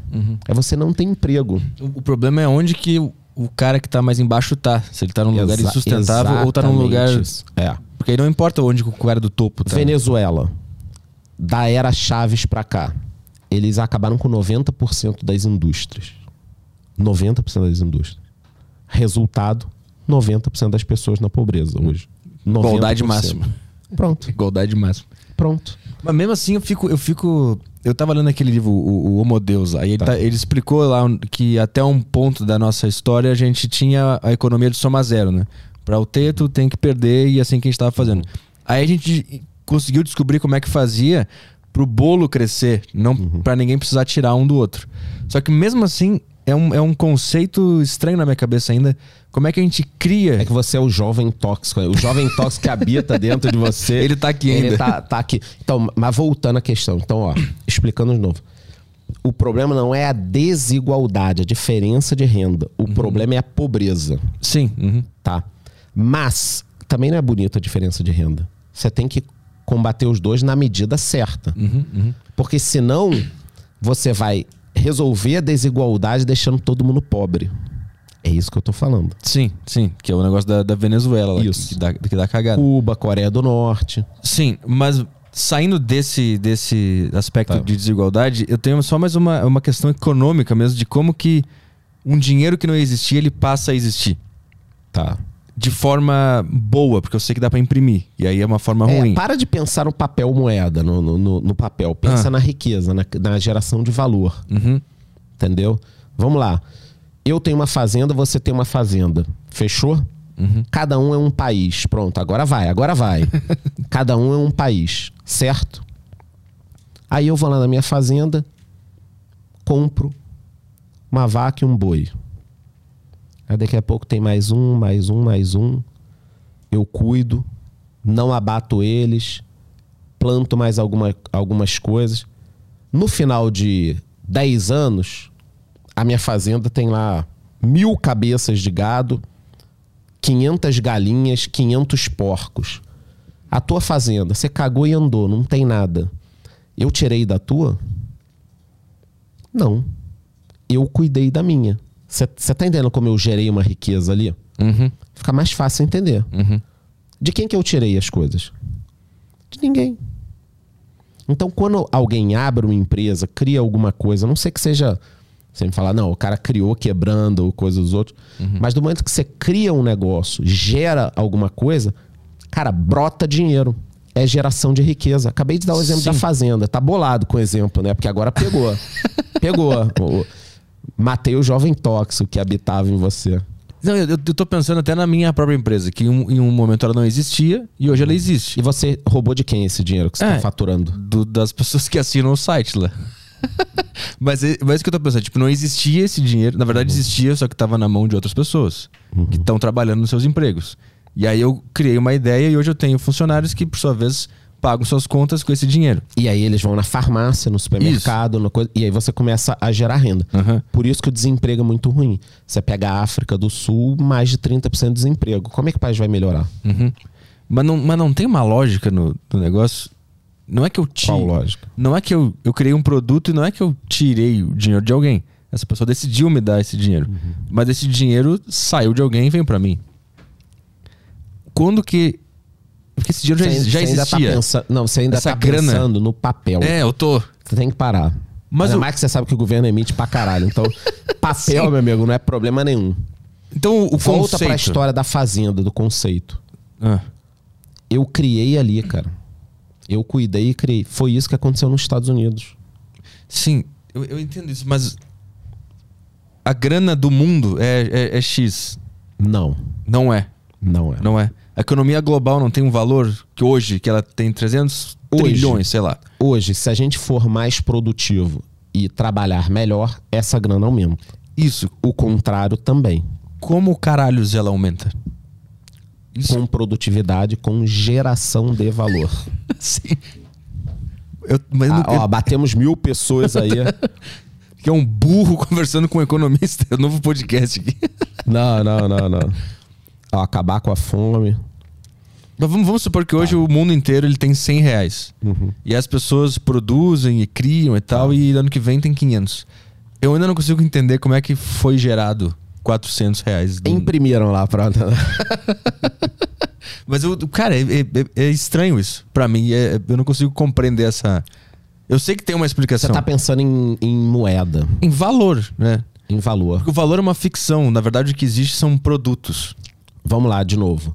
Uma aldeia da Idade Média. Eu já dei o exemplo aqui da Amazon. 600 mil empregos gerados. Uma aldeia da Idade Média, tá? Aí você tem uma aldeia num lugar e uma aldeia em outro lugar. A tua aldeia e a minha aldeia, tá? De novo eu vou ser o produtivo, tá? Então na tua aldeia, cara, os caras estão cagando, ficam lá, suruba e tudo mais. Na minha aldeia tem um cara que faz pão. E ele começa a fazer pão, planta a farinha dele e tal, colhe, faz o pão e ele tá fazendo 10 pães por dia. Ele vê que dá para vender para tua aldeia lá. Ele passa a vender para tu também. Ele tá aumentando a produtividade dele. Ele tá plantando, ele vai plantar mais trigo, tá fazendo. Aí tem um cara que faz sapato. Ele percebeu que fazer sapato só para aldeia é bom, mas que se ele fizer para uma outra vizinha, ele pode produzir mais. Ele vai fazendo isso. Então, a aldeia vai ficar rica. Por quê? Porque ela está produtiva. Sim. uhum. Nas outras aldeias, vocês também, como a gente não está falando em dinheiro, está falando em bem, fica mais fácil entender. Na tua aldeia, a galera vai ter que plantar, criar porco, galinha para poder trocar com a nossa também. E as pessoas vão criando riqueza, Ah, tá. gerando valor. E que o dinheiro é só um símbolo para quantos É, produtos e bens é. a gente tem. Isso. E é assim que, ela, que ele vai se multiplicando. No- na verdade, o que a gente tem mais hoje do que a gente tinha no passado são produtos, serviços, Isso. ideias e coisas diferentes. E o, o dinheiro, ele é, ele é um símbolo que acompanha Uhum. essa evolução. É isso? O cara que é, é, planta soja hoje, o cara pegou um terreno vazio. Vazio, uma fazenda vazia. Pegou lá o terreno, entrou. Aí, no ano seguinte, ele colheu um milhão de reais de soja. E a gente exportou. Cara, é um milhão pro país. O cara criou um milhão. Uhum. O cara criou um milhão. Ele criou um milhão. Entendeu? Então, a grande questão que fica essa briga do, do movimento libertário e tudo é que quanto mais um país produzir, melhor. Quanto mais, ele, qu- quanto mais liberdade a gente tiver para produzir, melhor. Não à toa. Por que, que a Califórnia no passado evoluiu muito? Agora tá uma merda de evolução. Ainda tem as empresas mais ricas, né? Mas muita gente tá indo embora. O Joe Rogan foi embora da, da Califórnia Texas. foi pro Texas. Então, o que, que aconteceu lá? Muitas empresas, universidades, Stanford, muito dinheiro, cara, foram criando empresa. O Facebook foi criado lá. Google, HP. Então, é uma geração de riqueza, cara. Eles não estão roubando dinheiro de ninguém. Porque normalmente o pessoal pensa o seguinte, não. Para o Elon Musk ter 100 bilhões, ele tirou esse dinheiro de alguém. E o cara não tirou, cara. Ele criou. Antes do Elon Musk, me fala aí uma marca de carro elétrico que funcionava. Não tem. Acho que nem tinha. E, e ele Tem. começou com o PayPal, né? Foi o primeiro negócio Sim, dele. né? ele, ele fez parte da máfia do PayPal. Aí depois vocês pesquisem. A aí. máfia do PayPal? É o nome máfia, não de máfia, máfia exatamente. Ah. É porque tem vários caras hoje que têm empresas pelo mundo famosas. Não é só ele que é famoso. Ah. Que estavam lá na PayPal. Ah, então foi um negócio que deu tão, tão Isso, certo que isso. várias pessoas enriqueceram e passaram a. Tu viu o filme do, do Elon Musk tá na Netflix? Ainda não. Que, que é interessante que no último foguete ali, que ele tava tentando soltar foguete e nenhum dava certo, né? Aí ele deu os últimos milhões que ele tinha lá pro último Vamos, foguete. vamos, né? fa- vamos falar disso também. Então vamos lá, ó. O homem já não estava conseguindo ir para o espaço como ia antigamente, principalmente nos Estados Unidos. Porque uma, o ônibus espacial era muito caro. E nós tivemos dois acidentes. Não sei se foi a Columbus e a Challenger. Depois coloquem aí nos comentários. A Challenger Eu me lembro. Tem uma série na Netflix também. Foi ali isso. por 87, 88, mas eu me lembro de, de TV, de, de, de Challenger. E acho que deve ter sido 86, 87, porque quando eu fui em 88 para os Estados Unidos, eu fui no Cabo Canaveral. Hum. E estavam falando, então deve ter sido 86, 87. Tiveram dois acidentes. Era caro, coisa de 500 milhões para você conseguir botar um projeto no ar. O ônibus espacial perdia algumas partes. E o Elon Musk foi lá, desenvolveu a SpaceX.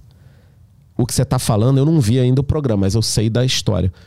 Ele foi até o último centavo, se desse merda, ele ia quebrar. É, e foi fracassando. fracassando. Vários não estavam certos. E foi Vários. fracassando.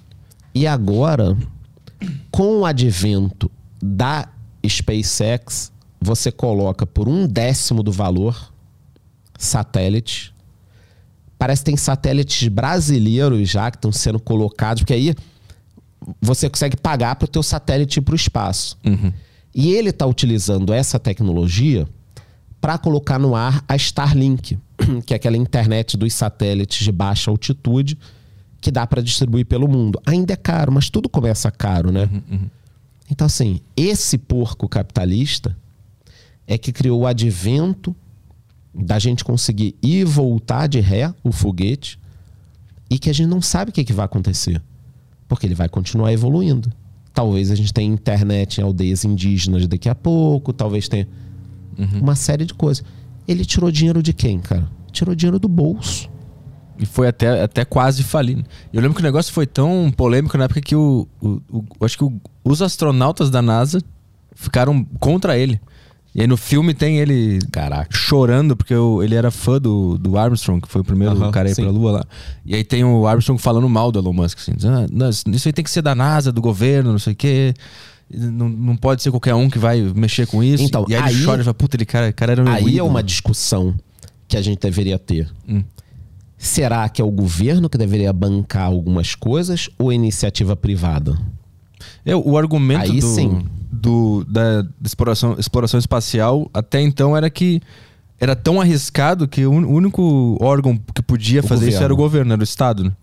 Que É que nenhum começou- cara da iniciativa privada ia correr esse risco de investir tanto o assim. homem pra- só foi para o espaço por causa da Guerra Fria, da briga União Soviética Estados Unidos, só por isso. Eles ficavam brigando, só que a União Soviética quebrou também por causa disso. Por- porque os custos para ir para o espaço, ficar brincando, foram muito altos. E depois veio Chernobyl. Além de todos os problemas, né? Quer dizer, você põe um cara no espaço, mas a população não tem geladeira. Uhum. É, você causa um, um problema sério, né? Sim. uhum. É, Você não consegue manter isso. O jovem tóxico fica mais tóxico numa Sim.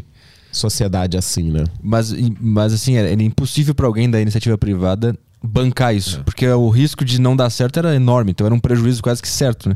Que só um Estado poderia bancar, teoricamente, né? Porque Ele veio e aí, ó. E aí ele Mudou. veio e quase, quase faliu e, e conseguiu. né? Mas ele só tinha essa grana por causa dos outros negócios que ele fez, né? Então, o outro cara que tá indo pro espaço é a Blue Origin, né? Que é o do, do Jeff Bezos. Uhum. Acabou de ir semana passada, foi um brasileiro também.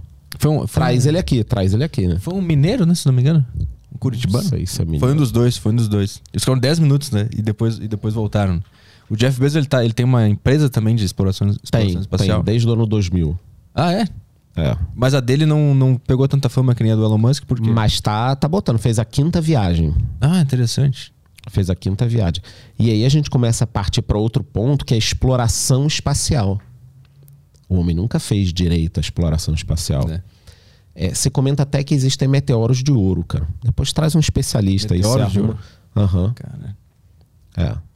E outros metais, outras coisas. E a gente vai para Marte. E, Aham. Entendeu? Então, É o. é o, é o bilionário malvadão. Só que o que, que o, o jovem pensa? Que esse dinheiro que ele está gastando com isso deveria ser gasto com alguma coisa. E aí é um outro pensamento que as pessoas têm, que é o seguinte: olha, olha a prepotência, né? Eu acho que o dinheiro que você ganhou tem que ser gasto dessa forma, né? Uhum. É um dinheiro que nem existia antes. Isso- mas por que, que eu não, não vou trabalhar então para gastar o meu dinheiro? Porque isso também é uma prepotência, né? Quer dizer, quem é o Petri para gastar um milhão numa McLaren? Quer dizer, eu tô querendo arbitrar o que você vai gastar. Então, hoje a gente também tem uma nova geração que pensa que a vida é assim, né? Sim. E o lance é que essa grana não existia antes, né? Não. E agora ela existe independentemente de ter Sempre pessoa na pensa- merda ou não, né? E eu sempre lembro do, do exemplo da, da, da fazenda, cara. Uhum. Que você pode criar coisas, né? É que o que eu fico pensando é. Como é, Esquece papel. mas como é que o cara conta com 6 milhões do bilhões pra resolver a fome na, no mundo? Sendo que esse dinheiro não existia antes. Como é que tu tá contando com esse dinheiro? Que um cara gerou sozinho. Que, que tu tá botando tua esperança nessa grana? Você não resolve a fome é, pegando um valor assim e distribuindo algumas coisas. Você só vai resolver a fome melhorando regiões, cara.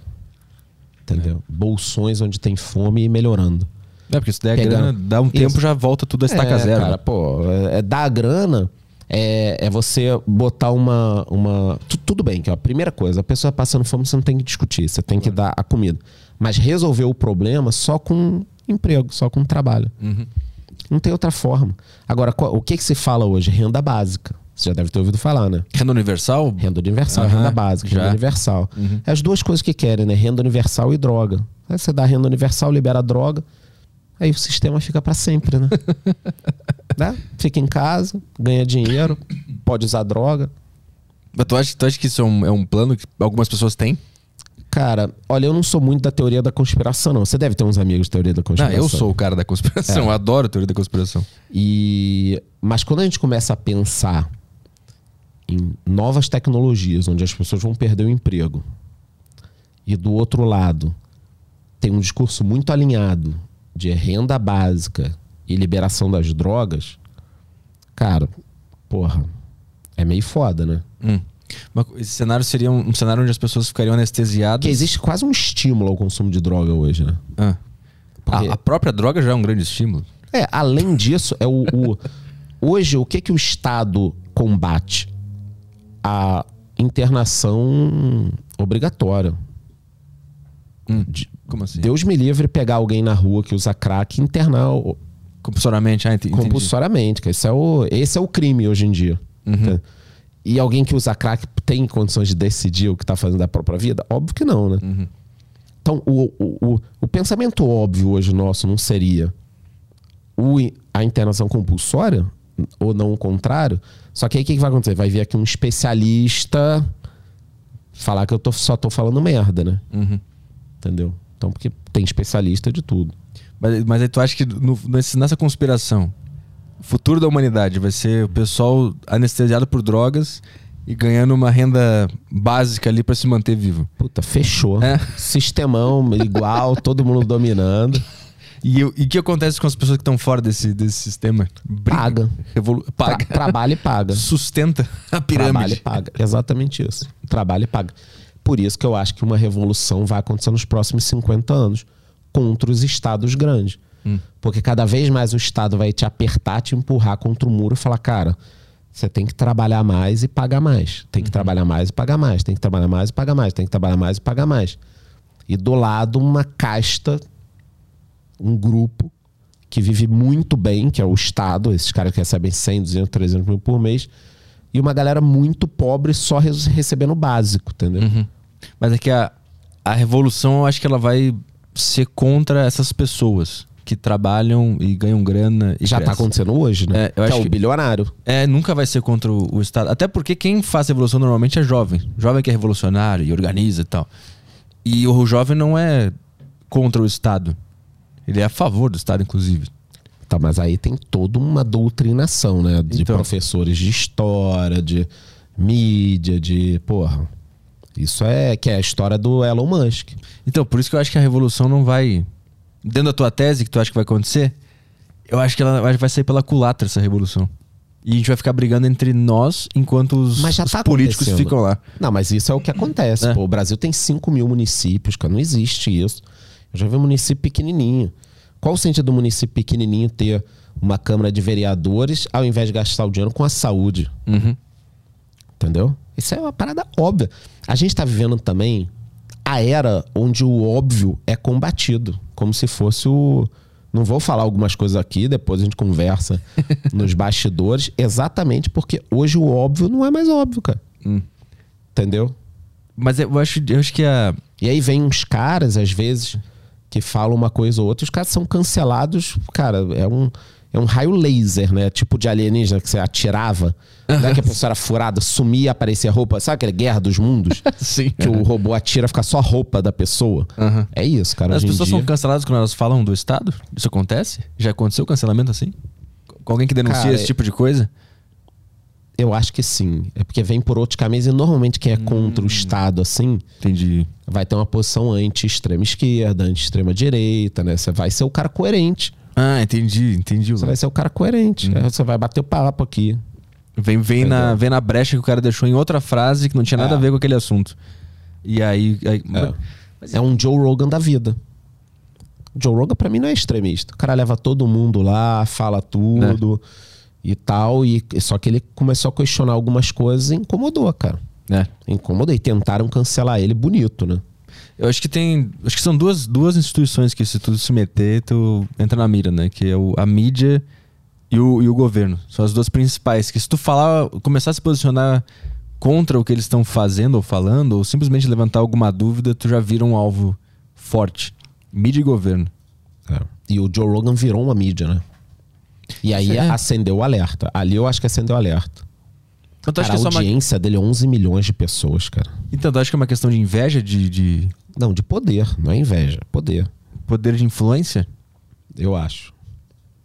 Pois é, eu, não- eu, não- eu, fico com medo de, de acatar essa tese, porque senão a gente vai ver o público como um monte de burro que se influencia por qualquer coisa que falam. Mas teve apresentador de TV famoso falando que o público é o Homer Simpson, né?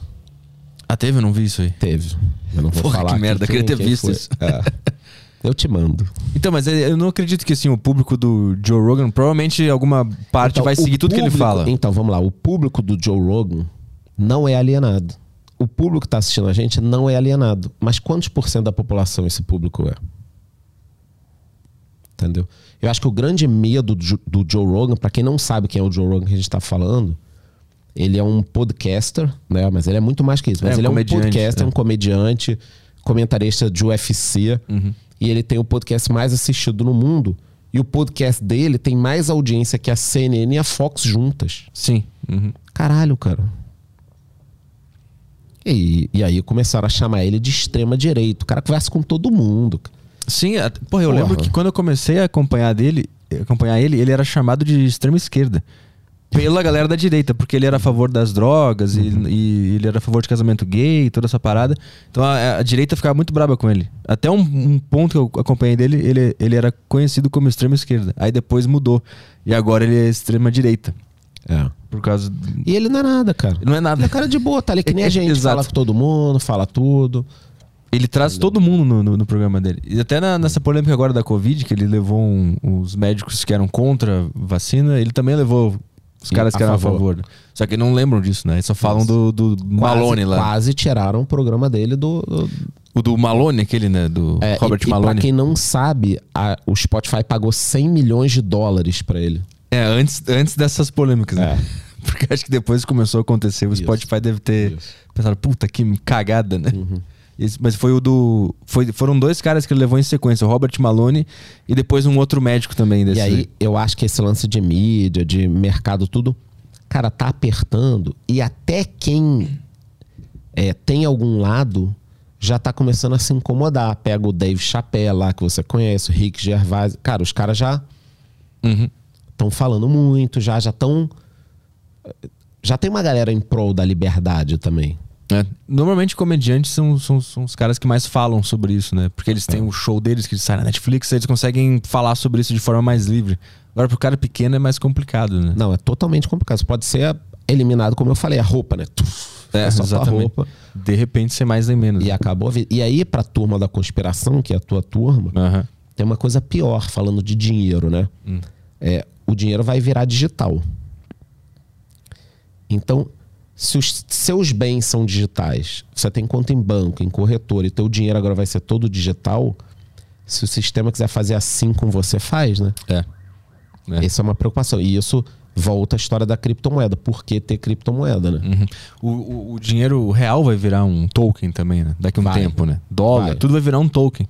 Vai. Que vai estar tudo centralizado num sistema que vai ter muito. pessoal vai ter acesso a isso, vai ter controle sobre a tua vida. né? Aí imagina você me convida aqui no, no podcast, a gente começa a falar besteira contra o Estado, contra meia dúzia de caras Cara, aí. recebe a e notificação tal. do Nubank, sua conta foi encerrada. Pronto. E aí? Cold Wallet, tem que ter o pendrive. E aí? É isso que eu tô falando. Você tem dúvida que isso vai acontecer?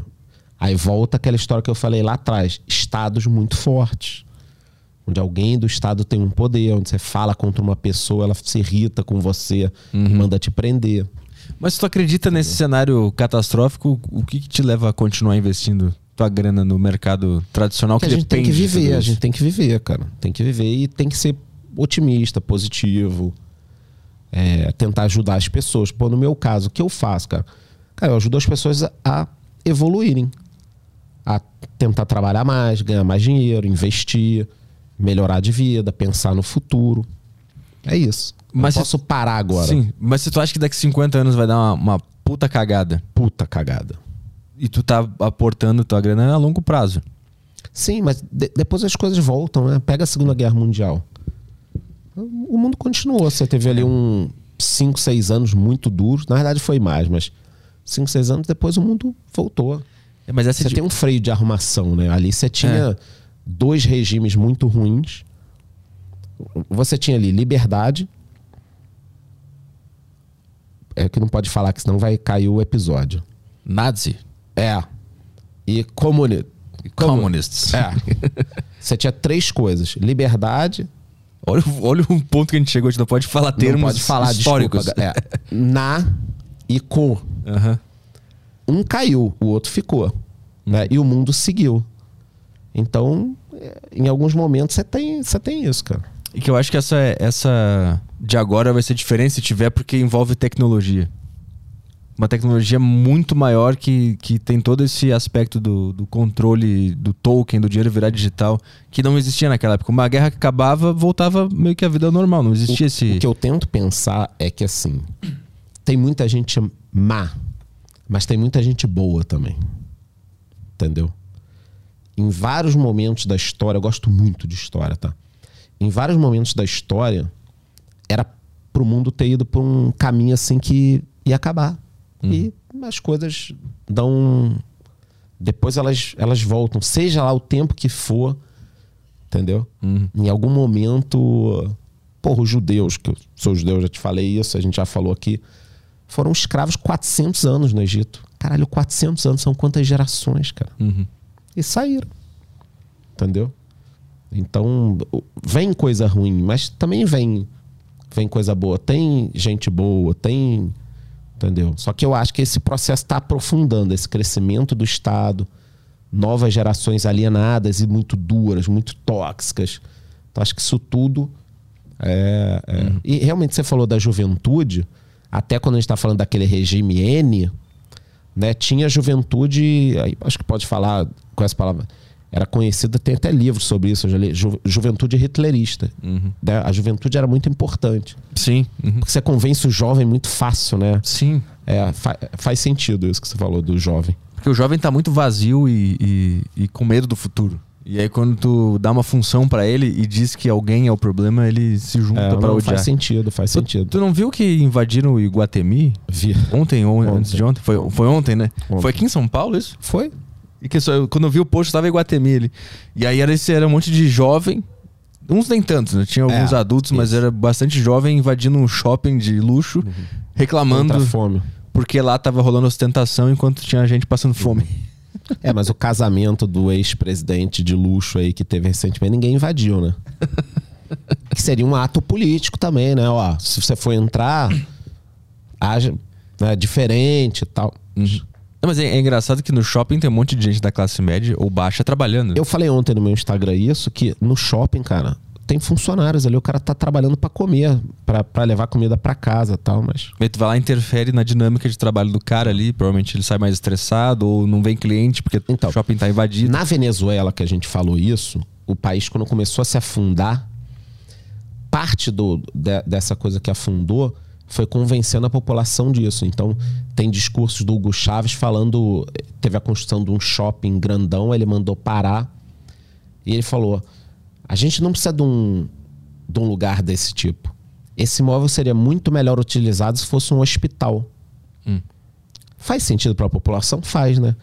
Pô, por que, que a gente vai ter um prédio para ser usado por porcos capitalistas para ganhar dinheiro ao invés de ser um hospital? O resultado é que você não tem nem depois o shopping, nem o hospital, e um shopping geraria vários empregos. A gente volta à produtividade da geração de riqueza, né? 100 lojas num lugar funcionando geram riqueza. E aí você não tem. E com isso ele foi fazendo com todo mundo. Ele fechou a fábrica da Coca-Cola, fá- fábrica de pneus, fábrica. Acabou. Acabaram os negócios, acabaram o emprego. Sem emprego, sem produção, não tem produtividade, não tem riqueza. Acabou o país. Mas Por que, que tu acha que esse, essa visão de, de que o capitalismo é uma coisa ruim aconteceu mais aqui na América Latina e os Estados Unidos enxergam completamente diferente? Mais ou menos, né? É? Porque os Estados Unidos deu uma Guinada? porra metade da população, cara. Lá você tá meio a meio, né? Mas historicamente falando, assim, sem, sem ver o momento atual. Porque eu acho que é muito mais fácil é convencer as pessoas. Você também falou isso. De que elas estão sendo exploradas do que convencer de que elas precisam estudar e trabalhar, por exemplo. Mas por que, que historicamente essa, essa, essa ideia não pegou lá nos Estados Unidos? Pode estar pegando agora, mas historicamente Não, tá pegando, falando. Cara, de 30 anos pra cá, agora os Estados Unidos têm. Porque você começa a ter liderança, né? Qual o problema de lideranças tóxicas? É que elas causam um, um dano enorme. Então, você pega, por exemplo, o Obama. Obama, o que Obama fez nos Estados Unidos e o Lula também fez aqui, foi muito ruim para os países. Por quê? Eles criaram a cultura do nós contra eles, tá tudo errado, ódio. E aí os outros presidentes que vieram depois, que foi o Trump e o Bolsonaro, mantiveram a mesma coisa. Então, o que está faltando no mundo, na minha opinião? Líderes, cara, que juntem as pessoas. No mínimo, tentem. Não dá para eu votar em você para presidente e aí você ganhar, chegar lá e falar: é isso aí, agora vamos dar o troco, tem que fuder todo mundo, tem que. Cara, as populações estão divididas nos países. Aqui no Brasil, os Estados Unidos, 50% para um lado, para o outro, 70%, 30% e tal. E tá todo mundo estimulando o ódio. Nos Estados Unidos, não tô dizendo que começou com essas pessoas, mas a era moderna começou. O Obama é a figura americana e o Lula a figura brasileira de criar esse nós contra eles, ódio, e botar todas as gerações, pai contra filho, e, e causar esse tumulto todo, cara. Porque você tem que tentar unir os países, cara. Tentar. Né? Não sei se você tá entendendo. Sim, sim. O mundo vive essa nova era, né? E aí, o que, a- a- a- o que aconteceu depois foi uma resposta do outro lado, né? Querendo se vingar de quem tava no poder há um tempão. É, né? mas aí você- fica Fica no é ping-pong. no né? ping-pong, É. cara. Tá precisando entrar alguém e falar: opa, pera aí, calma aí. Eu Mas tu não vou- vislumbra isso que eu acho que agora vai, Ah, não, impossível. vai ser a mesma. O Impossível. pêndulo vai pra lá de novo agora, Impossível. desse ano. impossível. Impossível, cara. Agora é impossível. O Brasil vive uma, uma era muito complicada. Eu acho muito complicada, não vou entrar em detalhes para não cair o episódio e nossos canais, mas uma era de uma justiça muito complicada. Hum. Essa eleição, com essas duas pessoas que estão concorrendo, não poderia ocorrer se o Brasil fosse um país que tivesse com tudo funcionando bem, né? Mas não é a mesma. Entendeu? Existe algum país que esteja funcionando bem hoje, na tua visão? os Estados Unidos não tá com um problema do que a gente olha, né?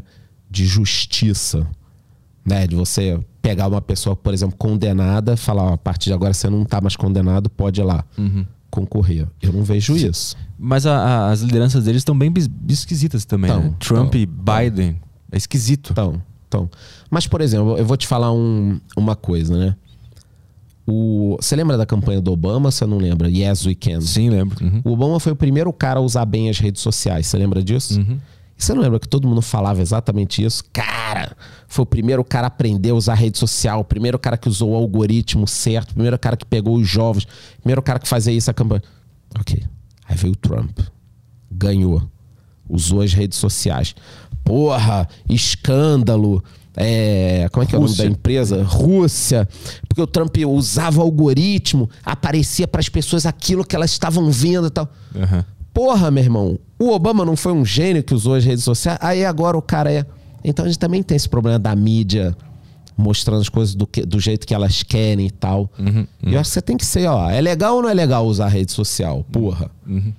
Entendeu? Ah, não, mas ele manipulou ah, o Brexit, usou a rede, é, Cambridge Analytica, lembrei. Isso. Documentário.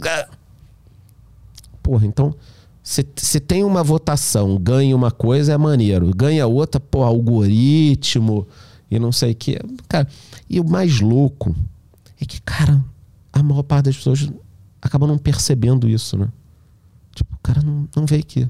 Eu lembro que o que era esquisito nessa época do, do Obama, eu tava na faculdade de jornalismo e eu lembro que todos os meus colegas eram a favor do Obama e eu não sabia por quê. Eu não entendi porque eu não. Mas por que que tá todo mundo apoiando tão. Só, só uma pergunta importante que me perguntaram se o Vasco vai pra Série A. Vai, tá? Vai subir que nem o Vai, Bitcoin. Vai, vai, vai. Só, só dá essa certeza, fala aí. E aí eu lembro que eu não, não entendia direito por que tava todo mundo apoiando o, o Obama aqui. na- os meus colegas, professores, tava todo mundo gostando muito do cara. Eu achei. Eu lembro que eu, eu percebi que tinha uma coisa estranha no ar, assim. Como que as pessoas estão tão. Cer, cer, tão tem tanta certeza que esse cara é bom só porque bolaram um personagem dele que pairou no, no Ah, imaginário. ficou maneiro. Pô, Yes We Can é do Sim, cara. então. Mas aí ah, o cara simplesmente gostava. tem, cara, o- o- os Estados Unidos, a questão racial lá é, é pior do que aqui, né? Sim. Existe um, um racismo lá que dizem, né? É, existia uma segregação oficial, né? É oficial. E aí eu acho que a vitória dele foi muito bacana nesse sentido. Sim. O que eu acho ruim é o cara entrar assim e pregar ódio. Uhum. Entendeu? É, eu acho que tem alguns. Não sei se é o Dave Chappelle que, que critica o. Tem algum desses comediantes que critica o Obama justamente por ter criado essa rivalidade É. e não apaziguado as coisas, né? Porque ele entrou como essa esperança do primeiro presidente negro e tal. E aí tem algumas pessoas que falam que aí ele usou isso pra, pra É. coisa ruim. Pra criar e mais é isso que eu tô rivalidade. falando. Eu acho que se tem alguém que tá olhando a gente falar isso, tá com ódio da gente, é exatamente contaminado com isso. Uhum. Porque o que tá faltando é o contrário. A gente falar, galera, ó, o mundo é esse aqui, desse jeito. tá? Vamos melhorar. Só que não é um matando o outro, causando confusão que a gente vai melhorar isso aqui, entendeu? né? É que sempre que tu elege um cara que é o problema, é muito fácil tu tratar ele como inimigo, né? Tanto que até, eu não lembro se foi na primeira ou na segunda vitória da Dilma. Tinha todo mundo uma expectativa de que ele entrasse com um discurso bacana e ele entrou nessa nós contra eles e. né? Entendeu? Puta, cara. Qual a dificuldade dos caras de. Você ganhou, cara. Agora é você é presente de 100% das pessoas. Uhum. Xingar alguém de, de idiota, de não sei o quê. Cara. É que virou um bagulho muito pa- passional, né? A, É. a- a política. E aí, por isso que eu acho que vai dar essa confusão em 50 anos. Aí eu vou, vou ficar só no Bitcoin e vou vender tudo. É. Quando a gente começar a chegar Só- perto então, disso. mas a galera muito raiz de Bitcoin já vai falar, cara, vai ter, vai ter a terceira guerra, e aí não sei o que e tal. E, e- e aí eu ponho pilha, tipo, e você acha que pode acabar a energia, bomba no cara? Acho, acho. Eu falo, cara, como é que vai usar o Bitcoin, entendeu? É. Porra. Tanto que quando é, deu a guerra agora da Rússia com a Ucrânia, o Bitcoin caiu, né? Naquele, naquela Caiu. época ali. Caiu. Mas ele já oscila, tá próximo do mercado. É difícil a gente Pois colocar. é. Que eu ouvi antigamente que o Bitcoin era uma coisa completamente independente Porra e nenhuma. era diferente. E agora Porra eu tô entendendo que ele é atrelado ao S&P, à economia, os juros e o... Já virou mainstream. já né? virou um negócio que tá isso. junto com o movimento de todo o mercado. Isso, isso. Não é mais uma parada independente. Não é uma parada vendida no camelô, tá no supermercado já, né? É. É, isso, é isso. Então, não é mais aquele negócio independente super... Não, tam- também é, mas já tá meio, meio. Cara, do momento que você tem bilionário, fundo de investimento, empresa, todo mundo comprando, cara. Uhum. Entendeu? E o juro americano, é importante a galera saber, ele mexe com tudo. Então toda vez que o juro sobe um pouquinho nos Estados Unidos, o dinheiro inteiro do mundo vai pra lá. Me explica isso porque eu não consigo entender. cai. O que que é o juro americano, pra começar? O que, que significa isso? Você emprestar dinheiro pro governo. Tá, Você vai emprestar lá hoje, vai ganhar meio por cento ao ano, tá. por exemplo. O tesouro direto. É isso. Americano. Tá, entendi. Isso. Então o tesouro, o te- o tesouro direto deles tá pagando mais. Isso. Tava quase zero. Lá Tipo, não é- não é valia a banco. pena emprestar pro governo. É, ia- ia basicamente ficar isso. parado. Aí de repente tá pagando. Vamos supor que o, o, o tesouro deles a- acabe no final do ano, eu vou dar um valor muito alto, tá? 2% ao ano. Uhum. Tá? O cara da Austrália que tem 10 bilhões, o cara do Brasil que tem 1 bilhão, o cara... vai todo mundo põe dinheiro lá, cara. Uhum. Pra ganhar qualquer coisa lá, porque é considerado pelo mercado o ativo com menor risco que existe. Uhum. É uma renda fixa nos Estados Unidos. Então Isso. tu incentiva todos os investidores do mundo tirarem o dinheiro de onde tá e botar lá. Isso aí. Os Estados Unidos suga o dinheiro do mundo. E qual é a consequência disso? que os ativos pelo mundo caem, inclusive nos Estados Unidos.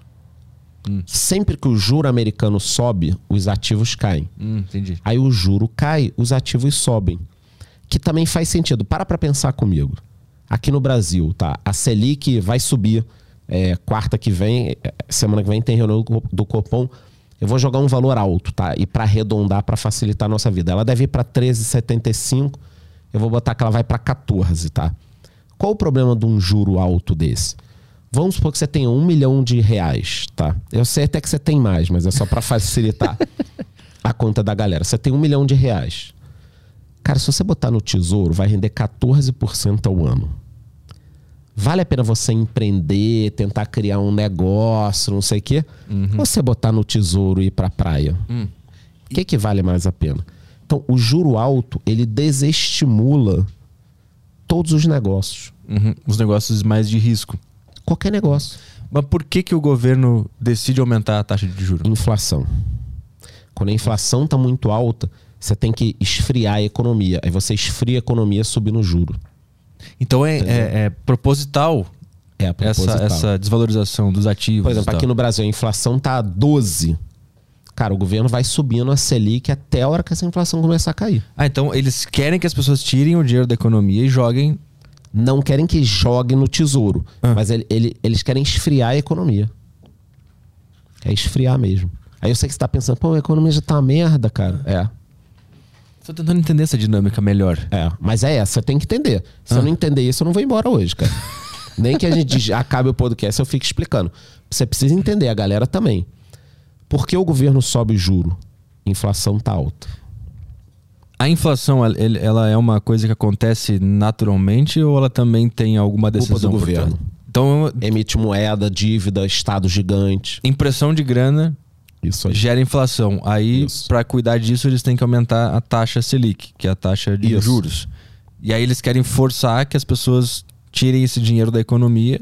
Eles querem forçar uma diminuição do consumo. Menos casas vendendo, menos carro, menos comércio, Porque essa taxa Selic, ela influencia em todos os produtos. tudo. Porra, vamos lá. A Selic tava 2% há dois anos. Você ia financiar uma casa, você pagava 5, 6 ao ano de juros. Agora você tá pagando 14, 15. Então tua prestação de mil vai para 1.600. Uhum. Entendeu? Tô dando um bico alto, só pra assustar mesmo. Então, se o, se o o governo não tivesse imprimido esse dinheiro em primeiro lugar, nada disso teria acontecido. Ele teve que imprimir por quê? Pandemia. E aí não é só um problema desse governo, tá? Vamos ser justos. Ele fez uma outra cagada, mas, por exemplo, o petróleo saiu de 30, 40 dólares para 120, cara. A gasolina saiu de 4 para 7, 8. Uhum. Então, a inflação também não foi causada só por ele, foram motivos exógenos, externos também. É, frete, tá? Esse problema da pandemia cagou a cadeia global. Então você tinha frete que custava 600 dólares. O pessoal me mandou mensagem, tá? 600 dólares um container foi para 18 mil dólares. Cara, Aí você aumenta o valor da tua camisa, do tênis, de tudo. Então, essa inflação é um pouco cagada dos governos, um pouco da pandemia. E a, a taxa Selic, ela é decidida numa reunião. Ela- mas ela tem, Do alguma ju- ela tem alguma justificativa matemática? Soltam uma nota é, é, explicando: olha, é, o juros está resiliente, não estamos conseguindo é, controlar, ah, vamos subir os juros. Eu pensei que a taxa Selic aumentava porque eles queriam mais gente investindo no Tesouro Direto para ter mais dinheiro. Não. Não é isso. Nada a ver. Não, mas tem um, um detalhe só. Quando os Estados Unidos sobem muito a taxa, o dinheiro vai para lá. Então a gente também tem que subir para ficar vantajoso. Porque aí o cara olha para os Estados Unidos e fala assim: caralho, os Estados Unidos está pagando 2, o Brasil está pagando 8. Não quero o Brasil. Ah, o Brasil está pagando 10. Pouco.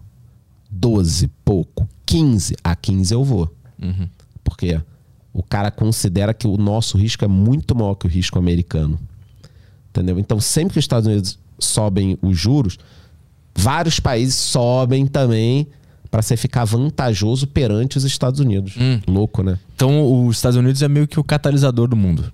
Não, eles- ele é o catalisador. ele, quando ele faz Não é alguma meio. coisa, o resto acompanha esse o resto movimento. acompanha. E a bolsa de lá também. Porque o que estava acontecendo? Cara, o juro estava zero. Então a renda fixa deles estava quase zero. O que, que acontecia? Todo o dinheiro que sobrava na economia, os caras investiam em startup, qualquer merda, Uber, criava empresa. Agora não. Pô, com um juro rendendo o tesouro, eu só vou investir numa empresa se eu tiver certeza que aquilo vai me gerar alguma coisa. Entendeu? Então, quando o juro tá caro, o apetite a risco diminui de negócios reais. Entendeu? E o investimento diminui também na economia. Mas eu tô pensando, não devia ser o contrário. A gente passou por uma, por uma pandemia e todos, vários negócios fecharam, ficou tudo muito caro, ficou esquisito. Não devia ser o contrário, a gente não devia fomentar a economia. Devia. Só como é que você vai fomentar com uma inflação assim? Mas a, Com infla- tudo subindo. mas a inflação também não aconteceu por causa dessa crise econômica, por causa da pandemia? Totalmente. Só que ela não tá caindo, cara. O problema é que ela não tá caindo. Quando acabou a pandemia, veio a guerra na Rússia. O que aconteceu? O petróleo disparou, insumos agrícolas dispararam, porque Ucrânia e Rússia são players de fertilizantes, trigo, uma porrada de coisa. Então, essa guerra no final da pandemia cagou. Tipo, tava tudo. Ó, va- vamos sair disso aqui. Aí, cara, foi um- uma pancada. Que nem bateu toda ainda, porque você tem um delay de, de merda. Acontece uma tem um delay até tudo de ruim acontecer. Hoje saiu um indicador da inflação que melhorou um pouquinho referente a maio do ano passado. O IPCA, né? É, um pouquinho. O que, que é o, IPCA? Qual a diferença do IPCA para taxa Selic? É, é, Não, muita, é muita loucura minha É muita cabeça. loucura, mas vamos lá. IPCA é um índice de inflação. Fazem uma pesquisa lá Hum. e chegam à conclusão que é um índice de inflação. A taxa Selic Ah, entendi. Tá. é o que o governo paga de juros. Entendi. Uhum. E aí vira um balizador da economia. Todo mundo olha e fala: opa, aquela é a taxa, beleza. Então, se você. por exemplo, "Caca, acabou o episódio aqui. Você vira pra mim, pô, Charles, 100 milzinho aí, tem como tu me emprestar? Eu te pago semana que vem? Eu falo, claro. Vou te cobrar aqui Selic mais 15 na semana. Aí eu vou fazer a conta de quanto dá Selic na semana, botar mais 15%, que é uma taxa justa, e aí te empresto por uma semana o dinheiro. Todo mundo coloca a Selic, que é mais ou menos o CDI ali. Dá muito próximo. Então, se eu tô entendendo, é uma, é uma taxa que, que, que baliza todo mundo. Porque, porque ela quer saber onde que vale, vai mais a pena botar o dinheiro. Se é na taxa Selic, eu te emprestar. Se valer mais a pena eu jogar pro governo, eu vou jogar pro governo. Então, é isso, essa é a função dela. Calma. Ela baliza tudo. Então, mas aí você falou, vou jogar pro governo. Aí você vai ficar na dúvida. Porque existe também uma competição para pegar o teu dinheiro. Né? O governo quer que você compre o tesouro, mas o Bradesco também tá precisando de dinheiro. Então ele te emite um CDB pagando Selic mais alguma coisa. Entendeu? Entendi. Uhum. Só que, aí é que tá. Se a galera que tá em casa abrir lá o site do Tesouro Direto, tem títulos e taxas lá. Você clica, aí vai ter o valor. Hoje o, o Selic lá, o mais longo, deve estar uns. Ontem bateu 12,98. Deve estar batendo uns 12,76 hoje, alguma coisa assim. Então guarda essa taxa. O governo está pagando hoje no Tesouro Selic. Não, no Tesouro Selic não, desculpa, no pré-fixado 12,76. Tá? É o menor risco que tem no país hoje. Então um banco para captar o teu dinheiro vai ter que te oferecer mais do que isso. Uhum. Então, a taxa Selic, ela baliza o resto. Baliza todo o resto. E aí, por exemplo, no Bradesco, você vai querer que ele pague a taxa que tá no tesouro mais alguma coisinha, né? E num banco meio porcaria, você vai querer que ele te pague mais? Bem mais. Bem mais, porque você vai estar correndo risco. Uhum. É assim que funciona a economia. Então, quem tem um nome forte, uma, institu- uma institu- instituição forte, ganha menos e quem tá precisando muito dinheiro ganha mais. Aí pega financeiro, umas coisas mais capenga, o cara vai te pagar 17 ao ano. Aí você vai pensar, pô, mas 17? Por que, que o cara tá me pagando 17? Tem coisa aqui. Tem coisa aqui. Aí você às vezes põe lá no tesouro ganhando 12 e pouco, no Bradesco ganhando 13 e pouco. E assim vai a escadinha da economia. Então a Selic baliza tudo. Entendeu? E o que que ferra as empresas? Ferra que a Selic estava 2%. Aí iguala a Selic CDI, tá? Tem uma diferença muito pequenininha, que é os- o, o dinheiro que os bancos se emprestam. A Selic estava 2% há dois anos. Aí você pegou um milhão de reais emprestado no banco para construir esse estúdio. Qual os juros? CDI mais um. Porra, só que o CDI era 2, agora tá 12. Então você pegou um milhão achando que a tua prestação ia ser 5 mil hum. e ela foi para 9 ao mês. Entendeu? Então quando o juro sobe, ele mexe em toda a economia cara que tava com, com a pendência ali pra pagar Pô, se fudeu. Mas aí, mas aí tem o, o, o, Tem algum que é desses que é fixado, que, que, se aumentar, vai continuar o que a gente acordou lá no início. Tem, mas antiga, tava rolando. Quando a Selic tava baixinha, tava rolando um, uns empréstimos e a galera achou que ia ficar pra sempre, cara. Não quis fixar o negócio. Não quis fixar. Tipo, ó, Fixado, a prestação é 500 reais. Não fixado é 420. Porra, não fixada, pô. Uhum. Não vai subir mais tanto, entendeu? então, o ser humano também se fode muito por isso, né? Uhum, porra. Uhum. Ele podia ter aceitado é. quentinhos ali. Quente, no... tá, fechou, fechou, fechou, fechou. Mas isso acontece muito com as empresas. Existe head e tal, que você pode se proteger, mas mesmo assim, às vezes você vai ter que pagar um preço mais caro, uhum. entendeu? Você vai comprar hoje uma máquina financiada, você vai pagar esse juro. Uhum. Entendeu? Então, resumindo aqui pra galera, brigadaço, estamos segurando mil pessoas aí. Né? É, os Estados Unidos puxa a economia, os juros. E se a gente subir, a gente estraga um pouco a nossa economia. E fica esse jogo, cara. Uhum. Fica assim.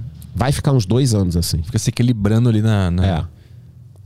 Hoje a gente tá. Tu disse que no início da, da, do podcast que hoje a gente tá pior do que a gente tava na, na pandemia. Eu acho que tá.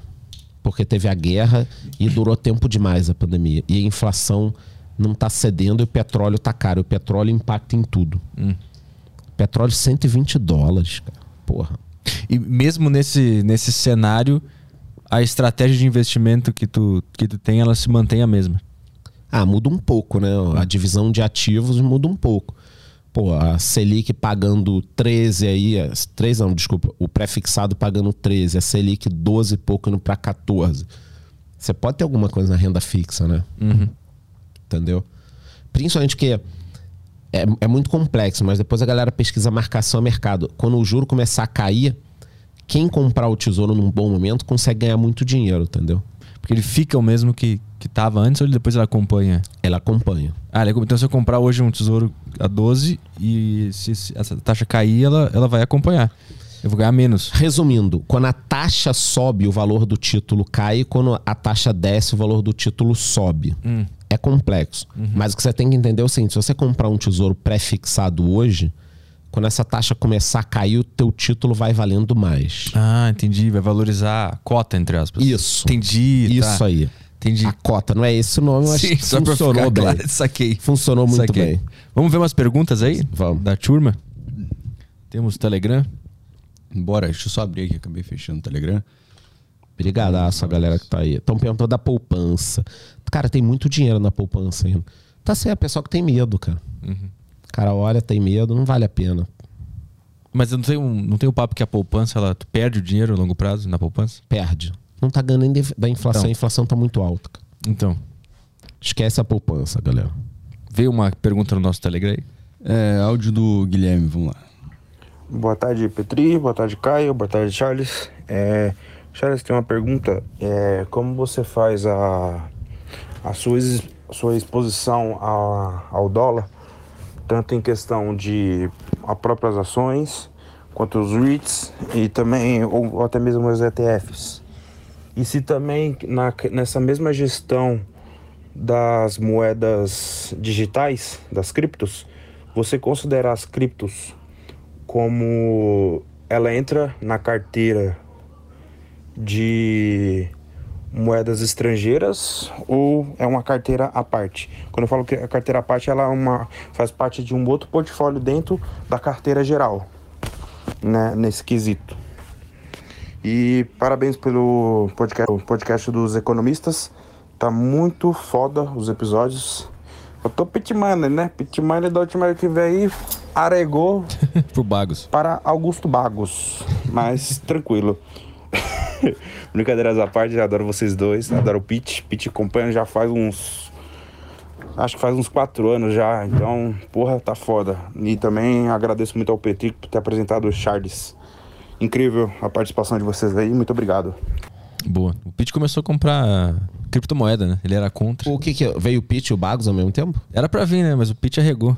Pá, Pete é gente boa pra cara. Deve ter tido alguma coisa no dia, Tinha né? casamento de nem sei quem. Que ele inventou um negócio lá. É. Que a gente fez um embate, né? Porque o ele era contra a criptomoeda. E o Bagos era crítico da B3. A gente ia botar os Pô, dois pra discutir. maneiro. Mas aí o Pete arregou. Pô, o Bago já foi lá no nosso podcast. Com É? o Pete, com tudo. Foi bacana, assim. É, então aí o. Acho que o Pete e o Bagos fizeram um, podcast junto Aí e o- viraram amiguinhas, É, amiguinhas. aí o, o Pete comprou criptomoeda já. Bitcoin, Ethereum, já falou Sim. lá as paradas que ele comprou lá. Sobre a pergunta, é, basicamente foram duas perguntas, onde eu aloco as criptomoedas, se é na parte de moeda estrangeira ou não, e como eu me exponho a moedas estrangeiras. Sim, eu, eu considero que criptomoedas é, estão expostas a moedas estrangeiras, porque aí é cotado em dólar, o Bitcoin. Então, para quem tem Bitcoin, vamos supor, o dólar amanhã foi para 10 reais. Cara, o meu Bitcoin vale 30 mil dólares. Então, quem tem Bitcoin também automaticamente já está exposto ao dólar. Eu já conversei com algumas pessoas, a pessoa, ah, mas pô, falta na minha carteira alguma coisa de dólar, só tem ações e cripto. Falou, opa, calma aí, cara. Cripto é dólar. Porra, Ethereum, 2 mil dólares. Então, você está exposto. E como eu faço a minha exposição estrangeira, né? Com criptomoedas e também com ações e ETFs nos Estados Unidos. Então eu invisto lá fora, através da Avenue, por enquanto. Para mim tem sido a melhor corretora, não é nenhum jabá. E, e aí eu compro ações, tudo em português, compro ali as ações Coca-Cola. Tem ali as ações que eu. Não é nenhuma recomendação que eu compro. E também ETF, porque lá fora você tem muito ETF. Entendeu? Tipo, ah, eu. Os fundos imobiliários americanos, eu tenho muito pouca coisa direcionada em fundo. Eu tenho mais em ETFs de fundos imobiliários. Um deles valorizou pra caralho. Tem dois fundos, VNQ e VNQI, que é um só de imóveis nos Estados Unidos, um só de imóveis fora dos Estados Unidos. E aí caem uns vi- dividendos também, né? Cai dividendo, cai dividendo em dólar. É, eu tenho uns, uns também. É bom demais. Né? Tudo bem que é pouquinho, né? 15 centavos de dólar. É. Mas é melhor que nada, né? É melhor que nada. Antes eu não tinha Todo nada. dia eu recebo algum dividendo. cara. 6 dólares, 5 mil reais, 300 reais, 20 dólares. Todo dia cai alguma coisa. É. Todo dia cai alguma coisa. Mas é isso, eu tenho sim ETFs e ações americanas. Vamos mais uma aí? É, o Robin mandou aqui. ahn, todo tipo de investimento dentro do Brasil nos últimos 20 anos perdeu para a inflação. A real, não o IPCA. Como confiar na sua palavra? Tá? Todos os títulos perderam para inflação. Todos os ativos que. É, todos os. ti- todo tipo de investimento dentro do Brasil. A todo tipo de investimento. Perdeu pra inflação. Pegar a média de alguns índices, sim. Paciência. Alguns, se você quiser investir. Eu não tô perdendo para inflação. Mas é a minha cesta de ativos. Entendeu? O cara que investiu em cripto tá perdendo para inflação? Não. Dependendo da janela de tempo dele. Pô, eu comprei cripto em. É que eu não sei falar em dólares, né? Eu tenho que até olhar, foi mil e poucos dólares que eu paguei na época. No Bitcoin. Tá 30 mil dólares em Sim, mas então 4, aí. 5 anos. Eu não, eu não tô perdendo para inflação. O problema é você pegar assim. Ah, não, comparando é, o cara que comprou, de repente, o IFIX nos últimos X anos não ganhou da, da inflação. Tá bom, mas e se a gente pegar uma cesta diferente de fundos imobiliários e cuidar? Eu até acho o índice bom. Eu tô com o meu vídeo de hoje fala sobre índice no YouTube, que vai ao ar. É, eu falo sobre índice que índice é- acabam sendo muito bom para te trazer para uma média, para evitar que você faça cagada, né? Então, por exemplo, se o cara que tinha tudo em Magalu, ao invés de ter tudo em Magalu, tivesse metade em Ibov e o resto em ações, ele não estaria perdendo 80% do patrimônio. Então, acho o índice muito importante. Mas aqui no, no Brasil, a gente vem de um histórico de inflação muito grande e juros muito grande. Então, é difícil você bater a Selic, o, o IPCA, por exemplo, que ele está falando a inflação. Porque na era da Dilma a gente teve uma inflação grande, agora uma inflação grande de novo. Eu eu acho que ele é fã de Entendeu? cripto, ele é crítico dos, dos investimentos tradicionais. Pela pergunta dele, eu saquei essa, essa vibe. Agora, fundos imobiliários, que a gente tá falando, pô, os fundos estão pagando lá 10, 12, 15% ao ano. Mais a reposição da inflação. Só que nos fundos imobiliários não repõe inflação todo dia. Em algum momento aqueles imóveis vão ser reprecificados. Entendeu? Então às vezes você vai ficar dois, a gente vai ficar dois anos lá sem as cotas mudarem, sem o patrimônio mudar do fundo, o valor patrimonial. Aí vão fazer uma reavaliação e vão ver que o imóvel vale bem mais. Então algumas coisas demoram um tempo. Entendeu? É, tem um áudio aqui do André. Tá baixando aqui. Enquanto baixo, vou tocar o do Osmar. famosíssimo Calma Porra. Charles, meu nome é Osmar Tanajura, te sigo recentemente nas redes sociais. Parabéns pelo seu trabalho. Eu percebo dois diferenciais que você tem. É, você é bem direto, bem peremptório, como também está um linguajar mais coloquial, um linguajar do dia a dia, um linguajar do amigo. Isso faz com que o seu público se aproxime de você e você consegue esse engajamento que você tem. Parabéns. Recentemente eu abri um canal no YouTube chamado Grupo Millennials Mata na Jura, que a gente fala sobre mercado financeiro, criptomoeda, fundos imobiliários, ações. A gente bateu mil inscritos, tem umas duas semanas mais ou menos. Não sei se o pessoal aderiu, pode colocar aí o arroba, arroba Grupo Milênio do canal do YouTube. Puta jabá, cara. Realmente eu não sei, eu me cadastrei agora aqui no Saco Cheio para poder mandar essa mensagem. Até achei esquisito o valor de 20 reais só para ter acesso a mandar mensagem a quem quiser que vai no podcast. Acredito que deva ter que pagar um pouco a mais para isso, né? Não sei dizer, mas vocês vão começar aí ao vivo. Agora, Charles, eu queria saber como é que eu consigo contato contigo para ver se é possível marcar, pelo menos para poder conversar meia hora, um café, algo nesse sentido, para você me dar um feedback em relação ao canal do YouTube. Eu digo isso, eu tentei te mandar direct, não consegui, não sei porquê. Não chega, mas. Tentei também mandar um e-mail para o e-mail que você tem cadastrado, né?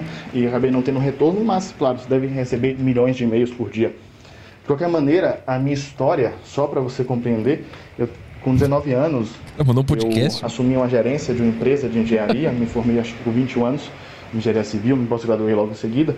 E aos 28 anos, eu o dono me chamou para assumir a empresa, sendo que somos o maior da Bahia, o segundo do Norte e Nordeste, da entre as 20 maior do Brasil, nosso ramo de engenharia civil. Só que eu resolvi não aceitar. Falei que ia sair 15 do 6, que é a data do meu aniversário, para que com isso eu realize o meu sonho, que é trabalhar com as mídias sociais agora com 28 anos. Eu queria saber como eu fazer esse contato, se me dá do meu conteúdo e etc. E a gente seguiria em diante. Eu entro em contato. Agora que ele falou o nome, depois eu escuto de novo, eu entro. Boa. Vamos lá pro áudio do André. E é bacana. e Fala, parabéns. Charles. Ah. É, mil inscritos é difícil, cara. Os primeiros mil, depois dez mil. É. Depois fica mais fácil, fala aí. A minha pergunta é muito simples. Eu quero saber quando o Sanepar vai começar a subir. Porque é o seguinte, cara, eu acompanho todos os canais aqui que o pessoal fala de economia e de investimento, o seu, Primo Rico, Bru- Bruno Perini, o Clube do Valor do Ramiro, e todos investem em Sanepar, fazem aportes em Sanepar, só que o preço ele simplesmente não sai do lugar. O que que faz um preço de uma ação ela começar a subir, sendo que todos os influenciadores, os mais picas que tem no, no Brasil, falam sobre essa ação e ela mal sai do lugar? Qual que vai ser o, o rocket aí, o estupim para ela decolar? Valeu, valeu pelos ensinamentos aí. Ah, muita oração, cara. Mu- muita oração. Cara, a Sanepar é uma bom, boa empresa né, de saneamento lá do Paraná. E tem algumas coisas de marco, investimento e tal. A pandemia também piorou, seguraram é, repasse, depois repassaram um pouco da, da conta. É, as eleições sempre mexem um pouco, a gente não sabe quem vai ser o governador, o que, que pode mudar. Mas a Sanepar é a tipicação que muita gente daqui a um tempo ela vai estar valendo mais, provavelmente. E muita gente fala, puta, eu tinha, e aí eu não consegui esperar, eu comprei, e eu cheguei a ficar um ano com ela e não valorizou e tal. E aí, quando a gente, eu tava elogiando ali o Barça, o cara fica 20 anos com uma ação. E aí, quando você vai ver, algumas que ele pegou multiplicaram por 20, 30 vezes. Entendeu? Então, a Sanepar, eu acho que é um caso desse que é, pode dar um problema? Pode. né? Pode entrar um cara mais populista, arrumar confusão e tal. Mas é, tá num segmento, ninguém vai deixar de beber água nem ao banheiro no, no Paraná, né? Então, e ela repõe a inflação, porque aumenta as tarifas. Cara, é uma, é uma ação que provavelmente em algum momento vai andar, tá até na minha, da, naquela carteira que eu te falei da minha aposentadoria. Ela paga dividendos, né? Paga dividendos. Mas é a SAPRE 11 ou a, ou a 4? Tem várias. É, tanto faz. Tanto faz, dá na mesma. Eu tenho a 11. Mas é a mesma Puta coisa. 11, não sei, não. Puta 11. A cara. 11 acho que ela vai cair. É, é isso. Vai mais um. Pô, ela tava de lado aqui faz um tempo aqui, ó. Faz um ano, mais de um ano que tá de lado andando. Aí, viu? Eu falei, o cara, pô, fiquei um ano, É. não andou. Vou vender Aí hoje. eu vendi e comprei uh, IRB, né? Vai lá. Áudio do Dudu Biladeiro. Fala Petróleo, fala Caio, fala Charles.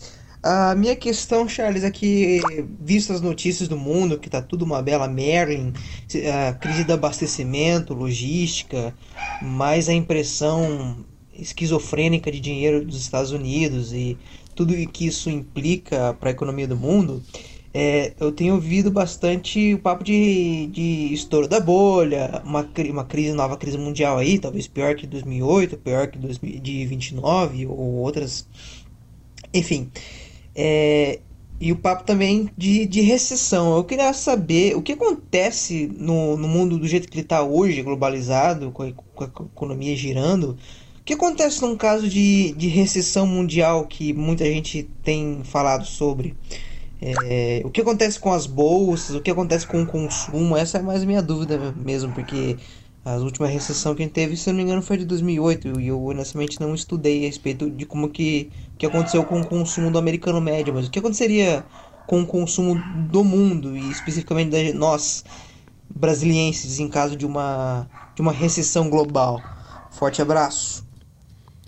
Bom, lá, em 2008 caiu bem o, o consumo americano, porque é um desemprego muito alto.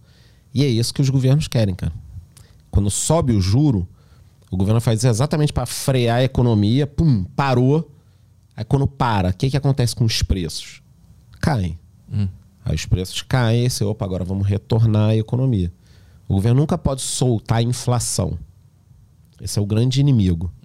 Agora, qual a diferença do Brasil para os Estados Unidos, que, que é um ponto complicado, né? Lá, o Banco Central deles olha inflação e desemprego. Tá, então os caras estão olhando as duas coisas. Aqui olha só inflação. Então o nosso Banco Central às vezes é mais duro. Porque lá o Banco Central deles, o cara tá preocupado. Opa, mas se eu subir muito o juro e aumentar o desemprego? Aqui a função do cara do Banco Central é a inflação. Foda-se o emprego. Literalmente. É diferente. Aí eu, outras áreas do governo que vão cuidar da, da economia. Mas é, recessão global provavelmente a gente vai ter ano que vem, provavelmente. Tomara que não. Tomara que eu erre essa. E aí, e aí desacelera tudo, cara. Ações e fundos imobiliários vão cair. Vão cair, cara. E depois? Eles vão subir. É, o lance é enxergar daqui 25, 30 anos, né? Isso, cara. Ganhar dinheiro até lá e investir em boas, bons ativos até lá. E aí- Só isso. E aí tu vai conseguir ver esse período de recessão como. É, e de um preferência, momento. trabalhar muito para não precisar do dinheiro que está na, na bolsa. Porque se você conseguir manter ali o seu patrimônio na bolsa ou em investimentos, historicamente, todo mundo que você vê que fez isso se deu muito bem. Mas até na Bolsa do Brasil. Até na Bolsa do Brasil. Olha o Barça aí. É, é que tem um, tem um momento ali, se tu pegar o, o, o gráfico do, da Ibovespa, né? Tem um momento ali que tu vê que o cara que investiu, Andou lá, de lado. Não, de até deu uma 2018, caída. de 2008 até 2015 ficou assim. É, então, tipo, o longo prazo funcionou pra esse cara que começou em 2008? Então, vamos ver lá. E se o cara em 2008 tinha investido só em ativos pagadores de dividendos e ficou recebendo dividendo todos os meses ali durante cinco anos comprando na vala as ações? Petrobras, quatro reais. Aí depois multiplicou por 5, 6, 7. Entendeu? Então, se você não precisar do dinheiro, eu já estava na bolsa, mas eu não estava com a condição que eu tenho e com o conhecimento que eu tenho. Porque algumas coisas você só aprende com, com- tomando, né? Sim. É que assim, quando a gente vê ali o, o gráfico, a gente, a gente pensa no nosso longo prazo. O que, que no nosso ponto de vista é o longo prazo? É 2050, 55, 60, sei lá. Mas aí se tu olhar o gráfico e tu pensar no cara que iniciou na bolsa em 2008, o longo prazo funcionou tão bem pra ele assim? Porque se ele entrou em 2008 e 2015, ela até caiu, o índice caiu, Então, mas se ele ficou fazendo aportes, depois a bolsa disparou, esse cara ganhou muito dinheiro. e aí, mas agora, aí caiu de novo agora mas não caiu porra. naquele patamar, não. É, não caiu voltou? naque- Não, não. Não, e várias ações estão muito melhores, cara.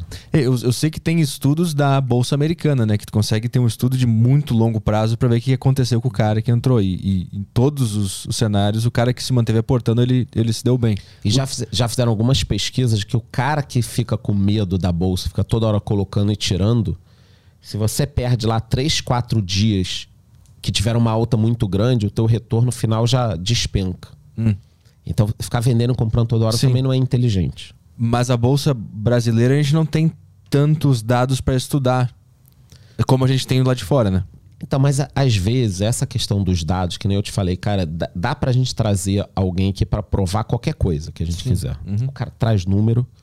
É, por exemplo, pode vir alguém aqui provar, cara, dias que tem o sol muito forte, as ações. Ah, o cara vai trazer um gráfico, vai provar. Aí você vai achar que aquele é o índice. Aí você traz um cara grafista, o cara, não. Sempre que Fibonacci bate na não sei o que, acontece. Cara, o que a gente pode falar é assim daqui pra frente, se você montar uma carteira para receber dividendo, dividendos todos os meses de boas empresas, cara, a chance disso dar certo é enorme. Entendeu? Qual é o, o objetivo final do investimento? Quando, quando é que decide que, que acabou? Pronto, aqui, aqui foi, o que, que eu faço agora? Pra vida ou pro investimento? Que nem eu te falei, eu tenho um valor que eu quero receber. Aham. Quando eu chegar nesse valor de dividendos mensais, eu dou uma relaxada. Não é isso, quer saber? Você quer saber quando eu vou embora do ativo? Também. Mas no teu, no teu caso, o teu objetivo é, um- é um- é dividendos. Então, quando tu começar a ganhar X de dividendos, tu para de investir, tu para de trabalhar, qual é o na frente. Não, eu vou reduzir minha velocidade. Mas aí, pra, pra quem não tem esse objetivo de tantos de dividendos, quando é que termina? Mas aí qual é o objetivo da pessoa? Seu patrimônio. É, pois é, não sei. O o objetivo final do investimento é o dividendo? Na minha cabeça, hoje em dia, sim. Hum. Nem sempre foi. É ter um patrimônio que me gere uma renda. Quando tu começou a investir, não era esse teu. Não. Tua visão, qual era a tua visão? Era só Dinheiro multiplicar. rápido, Dinheiro rápido, rápido. Qual a dica? Como é que eu vou. Qual ativo? Qual a cripto que vai. Aham. Qual a ação que vai subir 100% mês que vem e tal. Uhum. Todo mundo começa assim. Então é uma, é uma aposentadoria Isso. boa. Sem, Isso. sem, sem preocupação nenhuma. Isso. Já o ativo é diferente. Aí, porra, tem que ver qual o tipo de ativo. Ações, pô. é, as ações que eu tenho hoje na minha carteira do aposentado, eu não pretendo vender em nenhum momento, a não ser que dê algum indicativo de que as coisas mudaram. Agora, ações como Via Varejo, Oi, que eu fiz bons negócios, eu comprei quando elas estavam muito depreciadas e elas tiveram uma certa valorização, achei que valia a pena vender. Uhum. Mas aí são ações que tu pega pra jogo rápido ali, né? E, e a Por exemplo, a, a Magazine Luiza, que tá 3 reais. Vamos imaginar que eu compre ela agora. Daqui a pouco tá 7, 8, 9. No mínimo, o meu capital inicial eu tiro quando uma ação multiplica assim. e, e ativos de, de longo prazo que não pagam dividendos. Quando é que tu decide que deu, acabou? Mas aí, que, por que, que eu vou ter um ativo assim? Pra- qual seria pela ativo de crescimento? É, só pra valorizar. Quando é que tu entende Tipo que... uma Tesla, ou uma coisa assim que pode continuar subindo muito. Aí vai ter que ver o, o- em que momento o que, que tá acontecendo ali. Eu vou ter que olhar, cara, uma vez por mês, uma vez a cada dois meses. Hum. M- Mas ativos de longuíssimo prazo, tu só tem se pagar dividendo. Sim, É isso. hoje em dia sim. Tá, entendi. essa minha carteira da aposentadoria só entra coisa que me gera renda. Hum, entendi. Porque isso, na hora que o mercado cai muito, são as ações que caem menos. Uhum. São as ações que caem menos. Porque, pô, tá pagando um puta dividendo, as pessoas não vendem, porque elas começam a fazer conta do percentual que tá pagando. Sim. uhum. E quando começa a chegar perto da data de, de pagar, ela aumenta também, né? Eu já percebi isso. O pessoal começa a entrar pra pegar aquele Fundos dividendo, né? imobiliários também, cara. Eles vão caindo, caindo até um patamar que a pessoa olha e fala: caralho, mas tá pagando um e pouco, 2% ao mês, cara. Uhum. Aí, isso Aí man- a cota sobe. aí segura o preço ali. Uhum. É, Saquei. segura o preço. Agora, uma ação que não paga dividendo, tipo uma Magazine Luiza, não tem fundo. Não tem fundo. Sim, entendi, entendi. Não tem fundo. O dividendo ele é uma barreira que Muito, segura a- muito. o preço da ação. Muito. Muito. E a criptomoeda, co- como é que, que, que tu pensa dela? Tu vai se, se desfazer em algum... Bitcoin e Ethereum sigo comprado. Aí o resto é, é rolo. Mas tipo, pensando daqui 30 anos, o que, tu pretende fazer com o Bitcoin? Cara, 30 anos só dá pra pensar o Bitcoin, nenhuma outra. Mas aí tu vai continuar com ela? Tu vai vender pra, pra comprar coisa que dá Eu não dividendo? sei no meio do caminho o que, que vai acontecer. Você não. vai ter outra coisa, se não vai mudar o formato, se não. Mas, tipo, supondo que, que valorize da forma que a gente imagina e, e- e tem, um, tem um objetivo, assim, quando chegar nesse valor, aí eu vendo e, e- e troco por coisas que me dão dividendos. Isso com certeza. Vamos supor agora, assim, a gente acabou o episódio, eu olho o Bitcoin em um milhão de dólares. Eu pegaria metade do que eu tenho em cripto, colocaria em fundo imobiliário pra ficar recebendo dividendo pra sempre, cara. Acabou. Na minha cabeça não faz sentido a pessoa não ter parte dos ativos dela geradores de renda. Entendeu? Porque virou uma máquina de dinheiro. Você tá recebendo, aí você reinveste, recebendo, reinveste, recebendo, reinveste. Isso deveria ser ensinado no colégio, cara. Deveria ter matéria física 1, eh, biologia 2, dividendos 1, E fix. é, e fix. Isso, isso, cara. A pessoa deveria aprender desde cedo, cara. Porra, imagina, com 16 anos de idade, você investir 100 reais e pra sempre ficar carregando isso, recebendo dividendo. Sim. Porra. O Caio deve estar cheio de dividendo lá do, daquele fundo que tu comprou.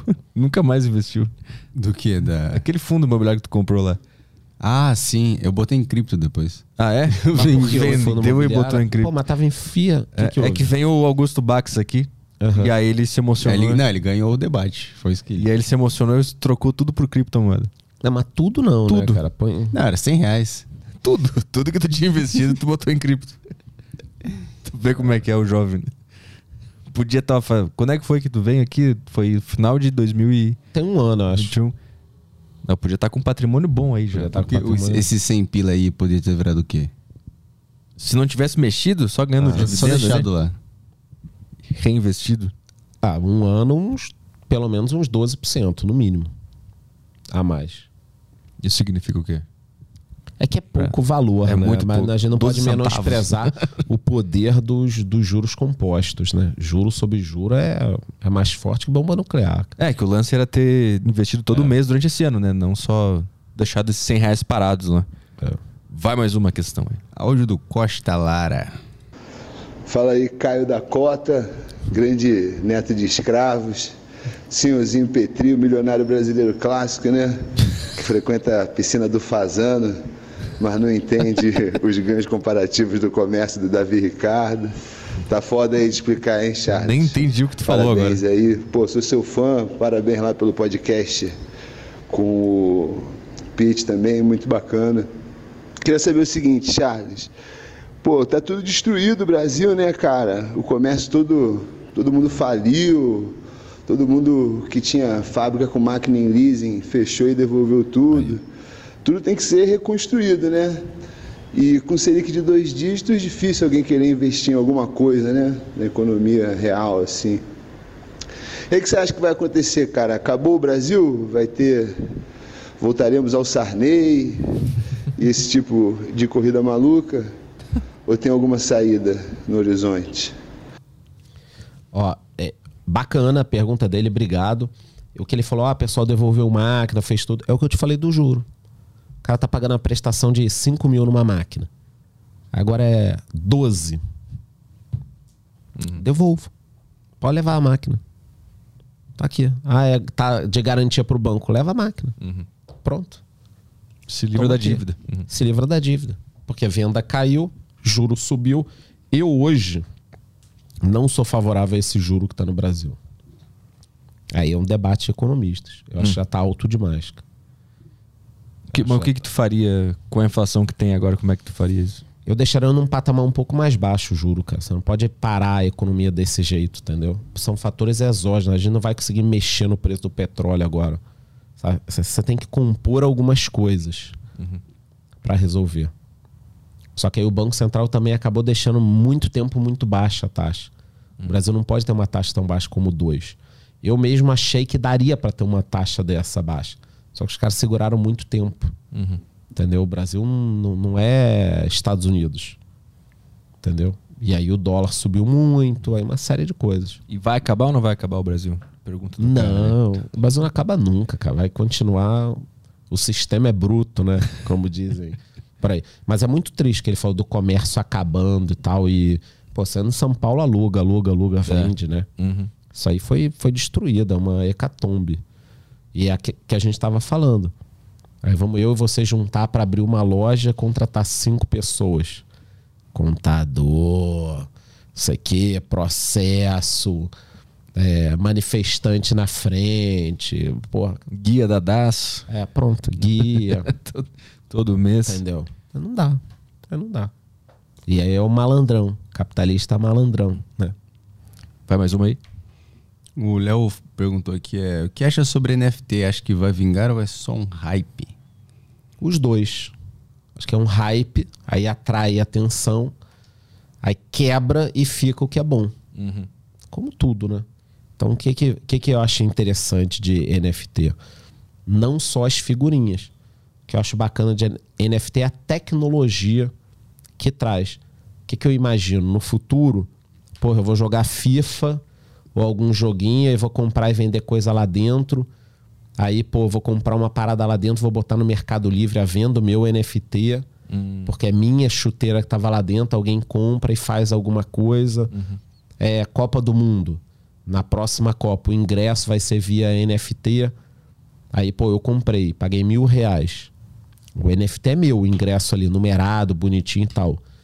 Não vou poder ir pra Copa, quero te vender, te vendo por quanto eu quiser. Só que isso é tudo é rastreado com contratos inteligentes. Quando eu te vender o meu ingresso, a FIFA leva um percentual dessa venda, porque você consegue com contratos inteligentes fazer essa mudança. Então, a tecnologia que o NFT trouxe é muito bacana. Começou assim, em hype, meio bagunçado. Daqui a pouco a gente pega. Pô, você curte música, banda. O que, que vai acontecer? Pô, eu quero lançar uma música. Mas eu vou lançar 10 mil numeradas. Só quem comprar vai receber aquela música minha, numerada.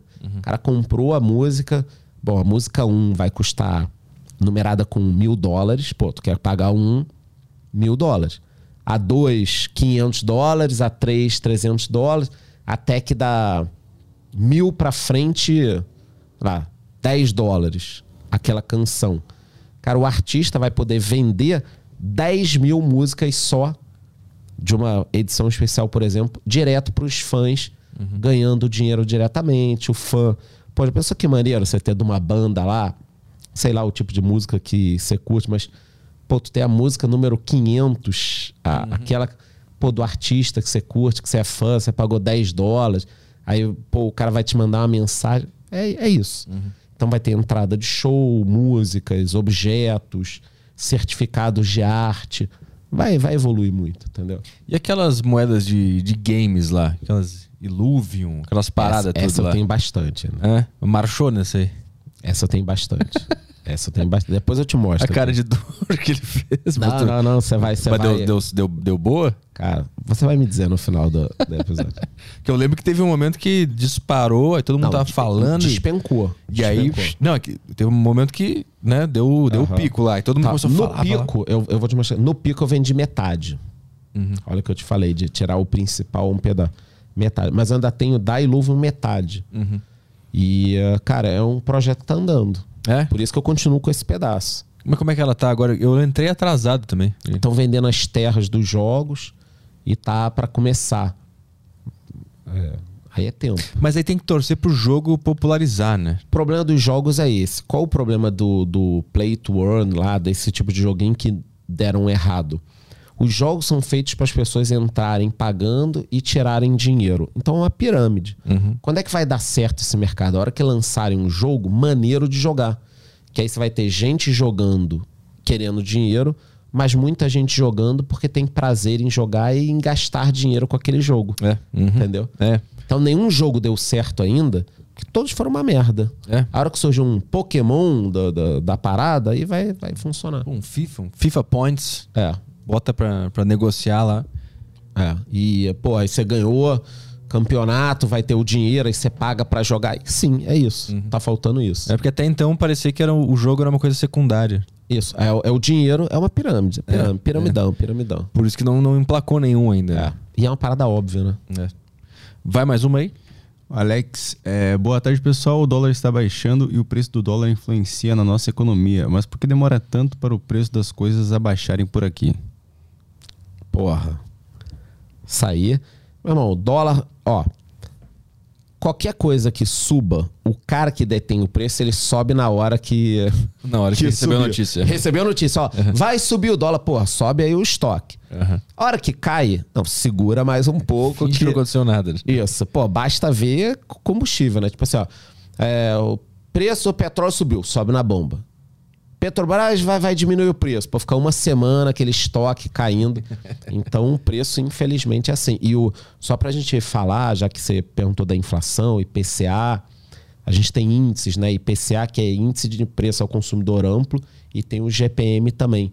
Então, você tem vários índices de inflação. No IGPM pega muito algumas outras questões que vão influenciar no atacado, em outras partes. Então, tem que é, cuidar com algumas coisas. Mas o pet... desculpa, o dólar ele tem um impacto muito grande na nossa inflação. Porque muita coisa aqui é dolarizada, começando pelo preço do, do petróleo e de alguns outros insumos, trigo, commodity. Então as pessoas não sabem disso, mas quando o dólar sobe muito, também atrapalha muito a inflação. É, tá 4,91 agora. O, É, eu ia olhar. o dólar. O que, que determina o preço do dólar? É, o- é o- as pessoas comprando e vendendo? É, demanda. É isso. É. Tá. Pensei que tinha alguma coisa. Agora, por exemplo, quando a gente sobe muito o juro, pode vir muito dinheiro lá de fora, entra dólar aqui, cai o preço. Ah, Então, vamos supor que amanhã tem a reunião do Banco Central, o Banco Central derruba o juro brasileiro. Aham. Aí o investidor tira o dinheiro daqui, o dólar dispara. ah, ent- então essa queda agora é por quê? O dinheiro entrando, ou, por exemplo, o valor das commodities está subindo muito, a gente exporta e entra mais dólares. Hum. A gente está importando menos. Uma porrada de variável. Ah, tá. Não tem nada a ver com essa taxa de juros que vai aumentar agora. Tem. Tem? Não, o que vai aumentar agora não, mas que vem aumentando tem. Tá. Mas é que, é que o- dólar tá. Ele sobe, ele sobe e desce, sobe e desce, né? Desse Sempre. Sempre. Mas a- eleições também, né, cara? Tem eleições, vai ter mais volatilidade. Porque aí o pessoal começa a querer ter mais dólar pra se segurar. Aí o dólar cresce de valor. É, e também mais tem caro. o seguinte, pô, você é investidor estrangeiro, pô, vai ter eleições aqui, pô, deixa eu tirar meu dinheiro, depois eu volto. É, e aí o dólar fica mais caro. É. Vai mais uma aí. O Júnior mandou aqui, ah, Charles, eleições estão vindo aí e você, como um bom eleitor, quais livros indica para ler antes de votar? E o que você acha da Escola Austríaca de Economia? De trás pra frente. Acho muito bacana a escola austríaca, mas não fique só nela. Cara, Lemis, Hayek tal. Eu acho que tem que olhar outras coisas. A turma de cripto é muito escola austríaca, só. E até porque tem muita gente que não é economista em cripto. 90%, 99%. Bacana, não tô dizendo que você precisa ser economista para falar sobre, sobre um tema. Mas aí todo mundo abraçou a escola austríaca, que é o oposto do que caras pensavam lá atrás do- de que o Estado tinha que ajudar a economia e tal. A escola austríaca é quase que o auge da liberdade. Então eu gosto, você curtiria é, a escola austríaca. Eu acho que é um bom caminho para estudar. Livro, o Factfulness que eu falei, eu acho muito legal. Porque que eu tinha citado antes, né, para repetir. Que ele é um, um livro que te mostra a questão do mundo, uma, de uma perspectiva melhor. A pessoa está muito pessimista, né? Que a gente estava conversando. O mundo está muito melhor do que estava antes. Hoje a gente leva uma vida. é, a nossa geração, mesmo quem não tem dinheiro, vive igual ou melhor do que há 50, 100 anos quem tinha dinheiro. O que a gente tem de higiene, água, comida. É, então o cara que tá no quarto lá falando que o mundo tá horrível, piorou muito, de um iPhone, e os pais sustentando, e o cara tá xingando a gente, ele leva uma vida que um rei não levava há 150 anos. Sim. Entendeu? O, o homem, bom, você lendo essas coisas, Homo sapiens, Homo Deus, tudo. Você sabe, cara, o homem de 500 anos pra trás, menos até 300 pra trás do que a gente vive hoje, você acordava sem saber se ia comer. É. Uhum. Ou se alguém ia te matar. E tem um dado também, né? Que hoje mais pessoas morrem de obesidade do que de fome. Pela primeira vez há pouco, há pouco eu tava tempo. pesquisando isso semana passada e eu tomei um susto. Porque eu ainda quero mais dados sobre isso pra falar nos meus vídeos. Tem no mas- Homo Deus lá, no, ele fala sobre isso. É, é- é que eu queria dados agora, assim. Ah, entendi. E aí alguém pode me retrucar. Como eu tenho que pesquisar muito. Sim, aham. Pô, mas depois da pandemia eu falo, puta, verdade. Então eu quero pegar umas coisas mais, mais atuais, mas isso é assustador, Ah, né? É que esse, livro é de 2016. É. Então, antes da pandemia e tudo, né? E até naquele momento ali, mais pessoas morriam por problemas de obesidade do que de Isso. fome. Olha pela primeira vez, assim, até poucos anos, é, a fome ainda era um problema. né? E hoje é o contrário, né? O excesso Sim, de é calorias virou um problema. Você acordava há 300 anos, é, não sei se eu vou viver, acabar o dia vivo. Se você se cortasse, você podia morrer de uma infecção, Uhum. não existia medicamento. E não tinha o que comer. Uhum. Não tinha o que comer. E agora, putz, cara, é, então esse livro é muito bacana, Factfulness. E o medo da guerra também era uma coisa muito diferente do que é pra nós hoje, né? No passado o pessoal não sabia se, se no dia seguinte ia ter uma guerra. Aqui a É. gente meio que sabe quando que vai ter, o que, que tá acontecendo e tal. A guerra da Rússia e da Ucrânia não foi do nada, né? Tava, o pessoal já sabe, tava pô, entendendo e tal. No passado o cara não sabia se semana que vem ia ter uma guerra e o povo dele ia ser dizimado. Ele não fazia ideia de que isso poderia acontecer. E ele, ele diz várias, vários fatores que, que foram mudando ao longo da, da história. O medo da guerra, da doença, É, cara, da fome. estu- estudar história, ler alguns livros que falam de história é muito bom, né, cara? Você É. vê que o, E aí tu vê também que a eleição é meio que um no, detalhezinho, história, né? né? É só, um- é só uma coisinha ali que vai acontecer, o pessoal vai se odiar, mas no longo prazo não, não tem tanta influência como a gente acha, assim, né? A não ser que entre um cara que destrua tudo. É né? como o Hugo Chaves destruiu a É. Venezuela. Ou o Fidel Castro destruiu Cuba. É, e o medo da galera é que o Lula seja esse cara, né? É. Mas será que. Não sei se tem como. Cara, ele tem os meios hoje, né? Justiça, por exemplo. Hum. Toda na mão. O careca? Não podemos Não falar. fala, não falar. Um abraço pra você. Te amo. Beijo. Vai, mais uma aí. No Telegram, eu vou ler aqui a pergunta. É, Júlio mandou aqui. Fala Charles, trabalho atualmente em startup e com a alta taxa de juros americana, tá mais caro e não tá rolando mais o famoso free money. Os investidores estão secando a fonte e tá rolando demissão em massa nas startups. Qual a sua visão para a política, as políticas econômicas mundiais nos próximos anos? Taxa de juros mundial continuará a subir? Ó, isso que ele falou tem a ver com aquilo que a gente estava conversando. O governo americano subiu o juro, o dinheiro vai para segurança, vai para o tesouro americano ou vai para coisas mais seguras e foge do risco, sai de startups. Então tem muita demissão. Hoje até eu estava tava checando isso, fiz uma tabelinha de um site Layoffs que fala sobre as demissões no mundo todo, as startups. Aí eu filtrei pro, por brasileiras, devo postar isso amanhã. Bastante demissão, cara, em startups. É, tipo Quinto Andar, Vetex, essas empresas desse, desse tipo. Porque o, o, o dinheiro fácil sumiu dos investidores que buscavam risco, um retorno muito alto com um risco muito alto. Aham. Então essas startups elas são sustentadas por grandes investidores. E aí quando ele viu que vale mais a pena. Elas são sustentadas por algum capital até que ela ande sozinha. É como se fosse uma rodinha da bicicleta.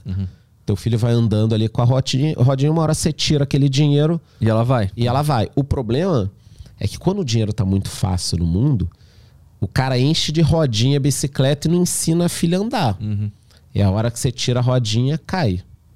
Esse é que é o grande problema. Então, a Amazon ficou, sei lá, seis, sete anos sem dar lucro, nada. E de repente deu um lucro porrada.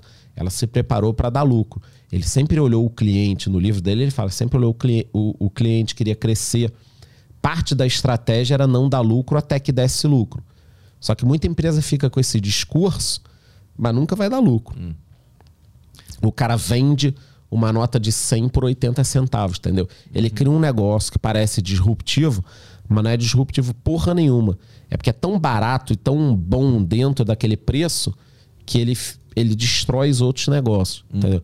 É como se a gente abrisse aqui uma loja é, de carros modernos, desse algum nome bonito, mas vendesse um carro 30% mais barato que todo mundo vende. Entendeu? E desse prejuízo, beleza. Mas a gente vai se vangloriar que o negócio é bom? Não, não é que é bom. É que a gente está vendendo 100 reais por 80 centavos. eh, Por 80 reais, entendeu? Uma nota de 100 por 80. Vai mais uma aí? O Júlio, que mandou a anterior, mandou mais uma aqui. É qual a sua visão sobre as faculdades de economia no Brasil? Você concorda que são pouquíssimas faculdades aqui no Brasil que de fato ensinam economia de verdade? É isso aí. Cara, vamos lá. É, a faculdade, eu acho que até no, no último programa a gente conversou é, sobre isso. Eu sou um contrário a essa ideia de que a pessoa não tem que fazer faculdade, não tem que fazer MBA, não tem que fazer nada. Eu ainda acho que vale a pena, dependendo da, do que a pessoa quiser. Se a pessoa quiser ser um podcaster, eu não sei se eu faria uma faculdade, né? Eu acho que eu tentaria aprender sobre tecnologia de YouTube e outras coisas. Para a economia, eu acho que vale a pena a pessoa fazer uma, uma faculdade. Sim, eu concordo que as faculdades elas demoram a se atualizar. A faculdade tem essa, essa coisa mais dinossauro, né? Mais lenta e mais. E é uma reclamação, sim. Talvez isso com o tempo mude. Uhum. Acho que a pandemia com a coisa online e tal, isso pode mudar um pouco. Eu já dei aula em duas universidades e, sofri muita resistência por querer mudar algumas coisas. Uhum. Né? Tem, um, tem um plano ali que você tem que cumprir. Uhum. Toca mais? Tem mais o último aqui do Telegram, que é o áudio do Lucas. Fala Petri, fala Caio, fala Charles.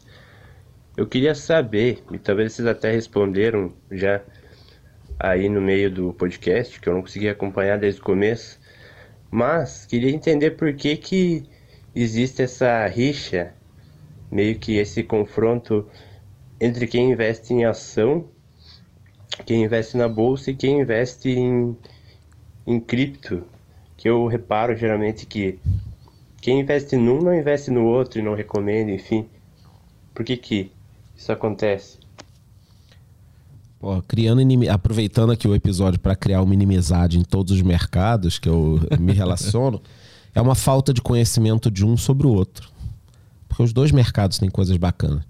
Quando a pessoa de cripto fala que a bolsa vai acabar, o cara tá falando que a Coca-Cola vai acabar. O cara tá falando que a Apple vai acabar. O cara tá falando que os fundos imobiliários vão acabar. Então os imóveis vão acabar? Uhum. Não vão acabar.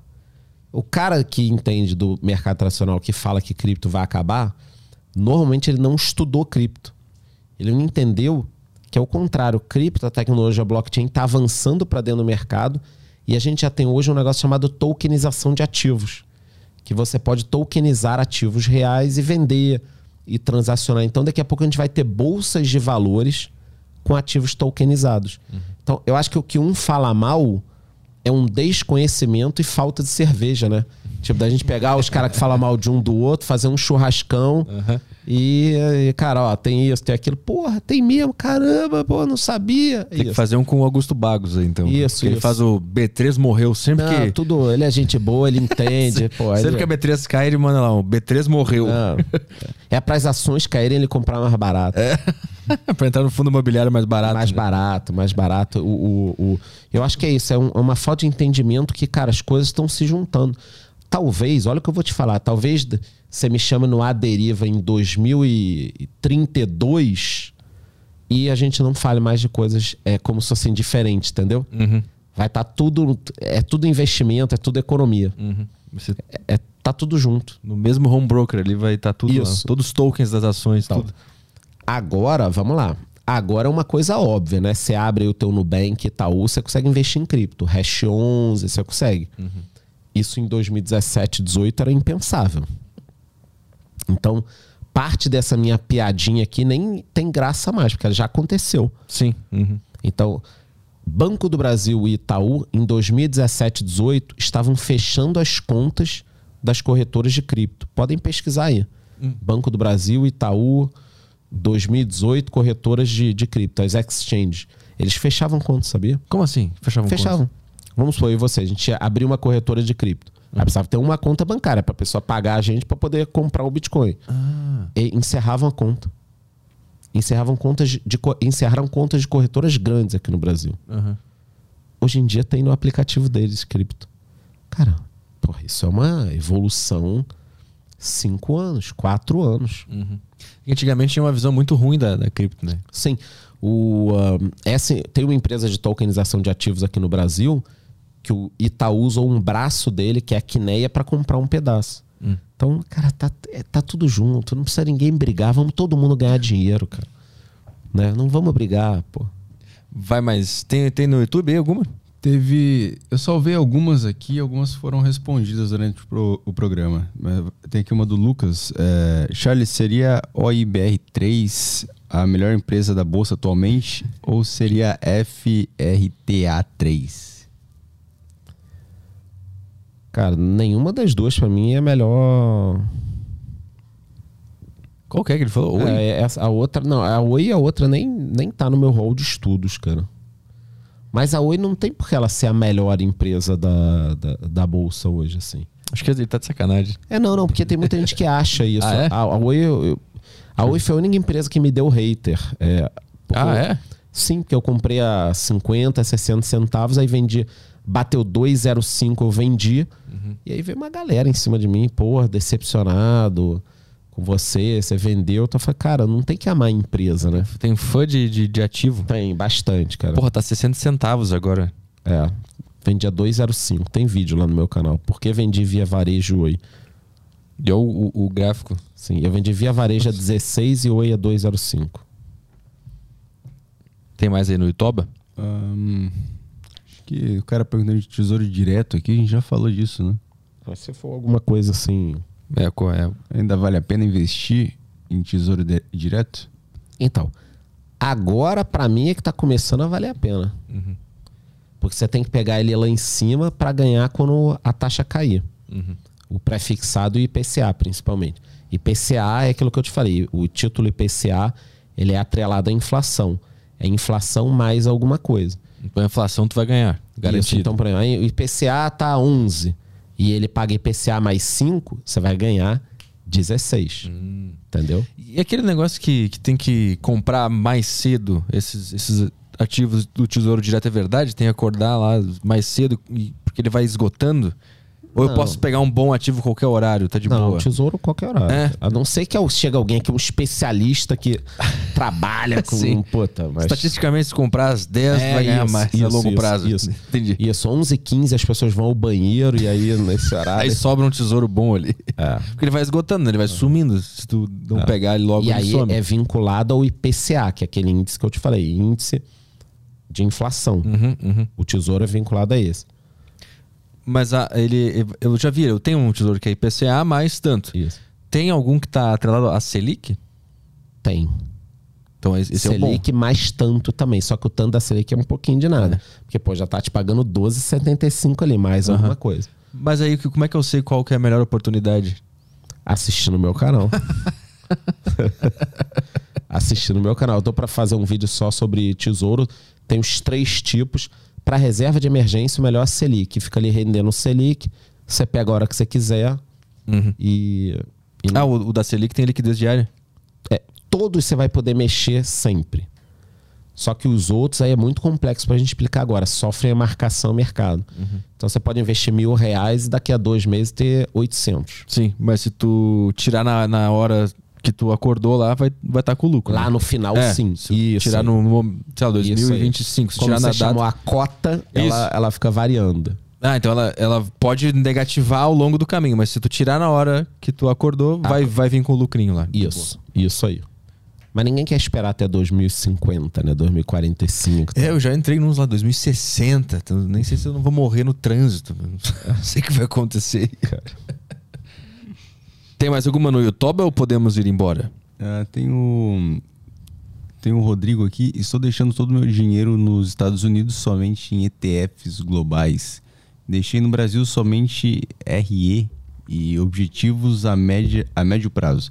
Você acha arriscado formar minha aposentadoria somente em ETS globais nos Estados Unidos? Não, eu não acho arriscado, mas eu acho assim, pô, você mora no Brasil, RE que ele botou deve ser minha reserva de emergência. Né? Eu não acho arriscado, mas, pô, a gente tá no Brasil, tem informação aqui, conhece bem as empresas, conhece bem os fundos imobiliários, então você consegue ter boas oportunidades por estar no mercado local. Por que eu consegui comprar via varejo a 4, vender 16, ou esse 50 centavos, vender a 2,05, comprar o HCTR lá 97 reais, tá cento e pouco. Oportunidade. Eu não conheço tão bem essas oportunidades lá nos Estados Unidos. Entendeu? Então, eu acho que é muito bacana pensando no longo prazo, mas eu não desprezaria o Brasil, entendeu? É, um, é um país de oportunidades financeiras. Problema também gera oportunidade. É rolo, caiu, subiu. Sanepar, vai ou não vai, Sim. aumenta, não aumenta, e daqui a pouco dispara, entendeu? Tem mais janelas de entrada, né? Isso aí. Do que um mercado já. já Maduro, Ma- consolidado, que o mundo inteiro tá de olho. Uhum. Não tem tanta oscilação no. Se bem que o, o, é o Facebook que caiu pra caralho agora, pra né? cá, Netflix, cara, 70%. É. Entendeu? É, oportunidade ou não. É. E agora? O que, que tu acha? Eu comprei. É? As duas? Netflix e Facebook? Aham. Facebook é uma máquina de fazer dinheiro, né? Todo Pois é. mundo gasta dinheiro no Facebook. É, é verdade isso. E a gente não. Google também. O... Que eles têm de caixa compra um país, cara. Mas por que o Facebook caiu? Por quê? Porque eles investiram muito dinheiro na, no metaverso, né? No desenvolvimento de tecnologia. Estão investindo muito. Aham. E tiveram esses escândalos na Europa de eh, usar dados e não sei o quê. E, Teve aquele dia que caiu tudo também, né? é. Mas não tem nada a ver com a. Porque a, Eu a comprei rede as so- duas bem. Comprei as duas bem. porque a, a rede social Facebook é uma coisa, né? A empresa Facebook é, outra a coisa. dona né? do Instagram e do É. WhatsApp. Só É. isso, só isso, só isso. É, então. Entendeu? Pô. É uma boa. Entrou mais alguma coisa aí ou podemos ir? O gordão da Bovespa tá perguntando aqui. Charlão, conhece algum investidor do movimento FIRE? Não. Depois vou procurar. Movimento Fire, vou procurar. Desconheço também. Foi a última? Agora conheço você, provavelmente, se, foi, se ele for do movimento. É o gordão da Bovespa, é isso? Gordão FIRE. Gordão Fire. Fechou. Foi? Essa foi a última? É, tem umas aqui, mas vamos. Ah, não. Vamos Se for, se for repetida, Ah, não fechou, fechou. Então, fechou? Então é isso aí. Valeu, Charles. Obrigado pela presença aqui. Eu que agradeço mais uma vez aí. Obrigado, galera, que ficou, né? Manda ver teu, teu, teu, tuas redes sociais, teu canal no YouTube, pra quem não te conhecia. Pra quem não me conhece, só procurar no YouTube Economista Sincero ou no Instagram charles.wicz. Boa. É só isso. E o podcast Dois Economistas, que eu também participo junto com o Pit Money, Boa. E tá morando em São Paulo agora, né? morando em São Paulo. Tá, tá. Você acostumou já? Tá- Cara, tá indo. Eu tô lá e cá, né, no sul também É. ainda. Era, era Floripa lá? Ainda é Joinville. Ah, Joinville. Ah, é verdade, Joinville. Eu tô indo pra lá. É? Eu vou fazer show, lá no. Agora, dia 19, eu acho. Junho? É. Maneiro. Joinville. Nunca fui pra lá, vou conhecer lá. Maneiro. Tu vai estar aqui em São Paulo? Ainda não sei. Eu convidei tu e o Bagos pra ir lá no show, nin- ninguém apareceu lá. Aqui. Tô de, tá de sacanagem. então tá, é isso aí. Quando é que a gente volta? Tem, tem. É segunda, né? Ou terça? Estamos de volta na terça-feira. Sup. Jogar um xadrez com sup aqui. Ah, tem que arrumar um tabuleiro. Eu tenho lá em casa, vou trazer. Da hora. A gente põe naquela cadeira ali e joga um xadrez. Fechou. E aí depois, só na outra Só na semana, outra porque semana. vamos sair em turnê aí pelo sul. Então a gente vai ficar na, na estrada aí a semana inteira que vem. Então, se você for do sul, quiser nos pegar na estrada aí, arturpetri.com barra agenda. Todos os ingressos lá. Blumenau, Joinville, Floripa, Balneário Camboriú, Curitiba e Joinville, já tinha falado? É, Joinville. Balneário, Floripa, Blumenau, Curitiba e Joinville. Na É, ordem. Isso aí. Se você quiser ver o show, arturpetri.com.br agenda, nos vemos lá. É isso aí. Valeu, Charles. Até semana que vem, galera do A Deriva. Um beijo, bom final de tarde, boa noite. Tchau, tchau.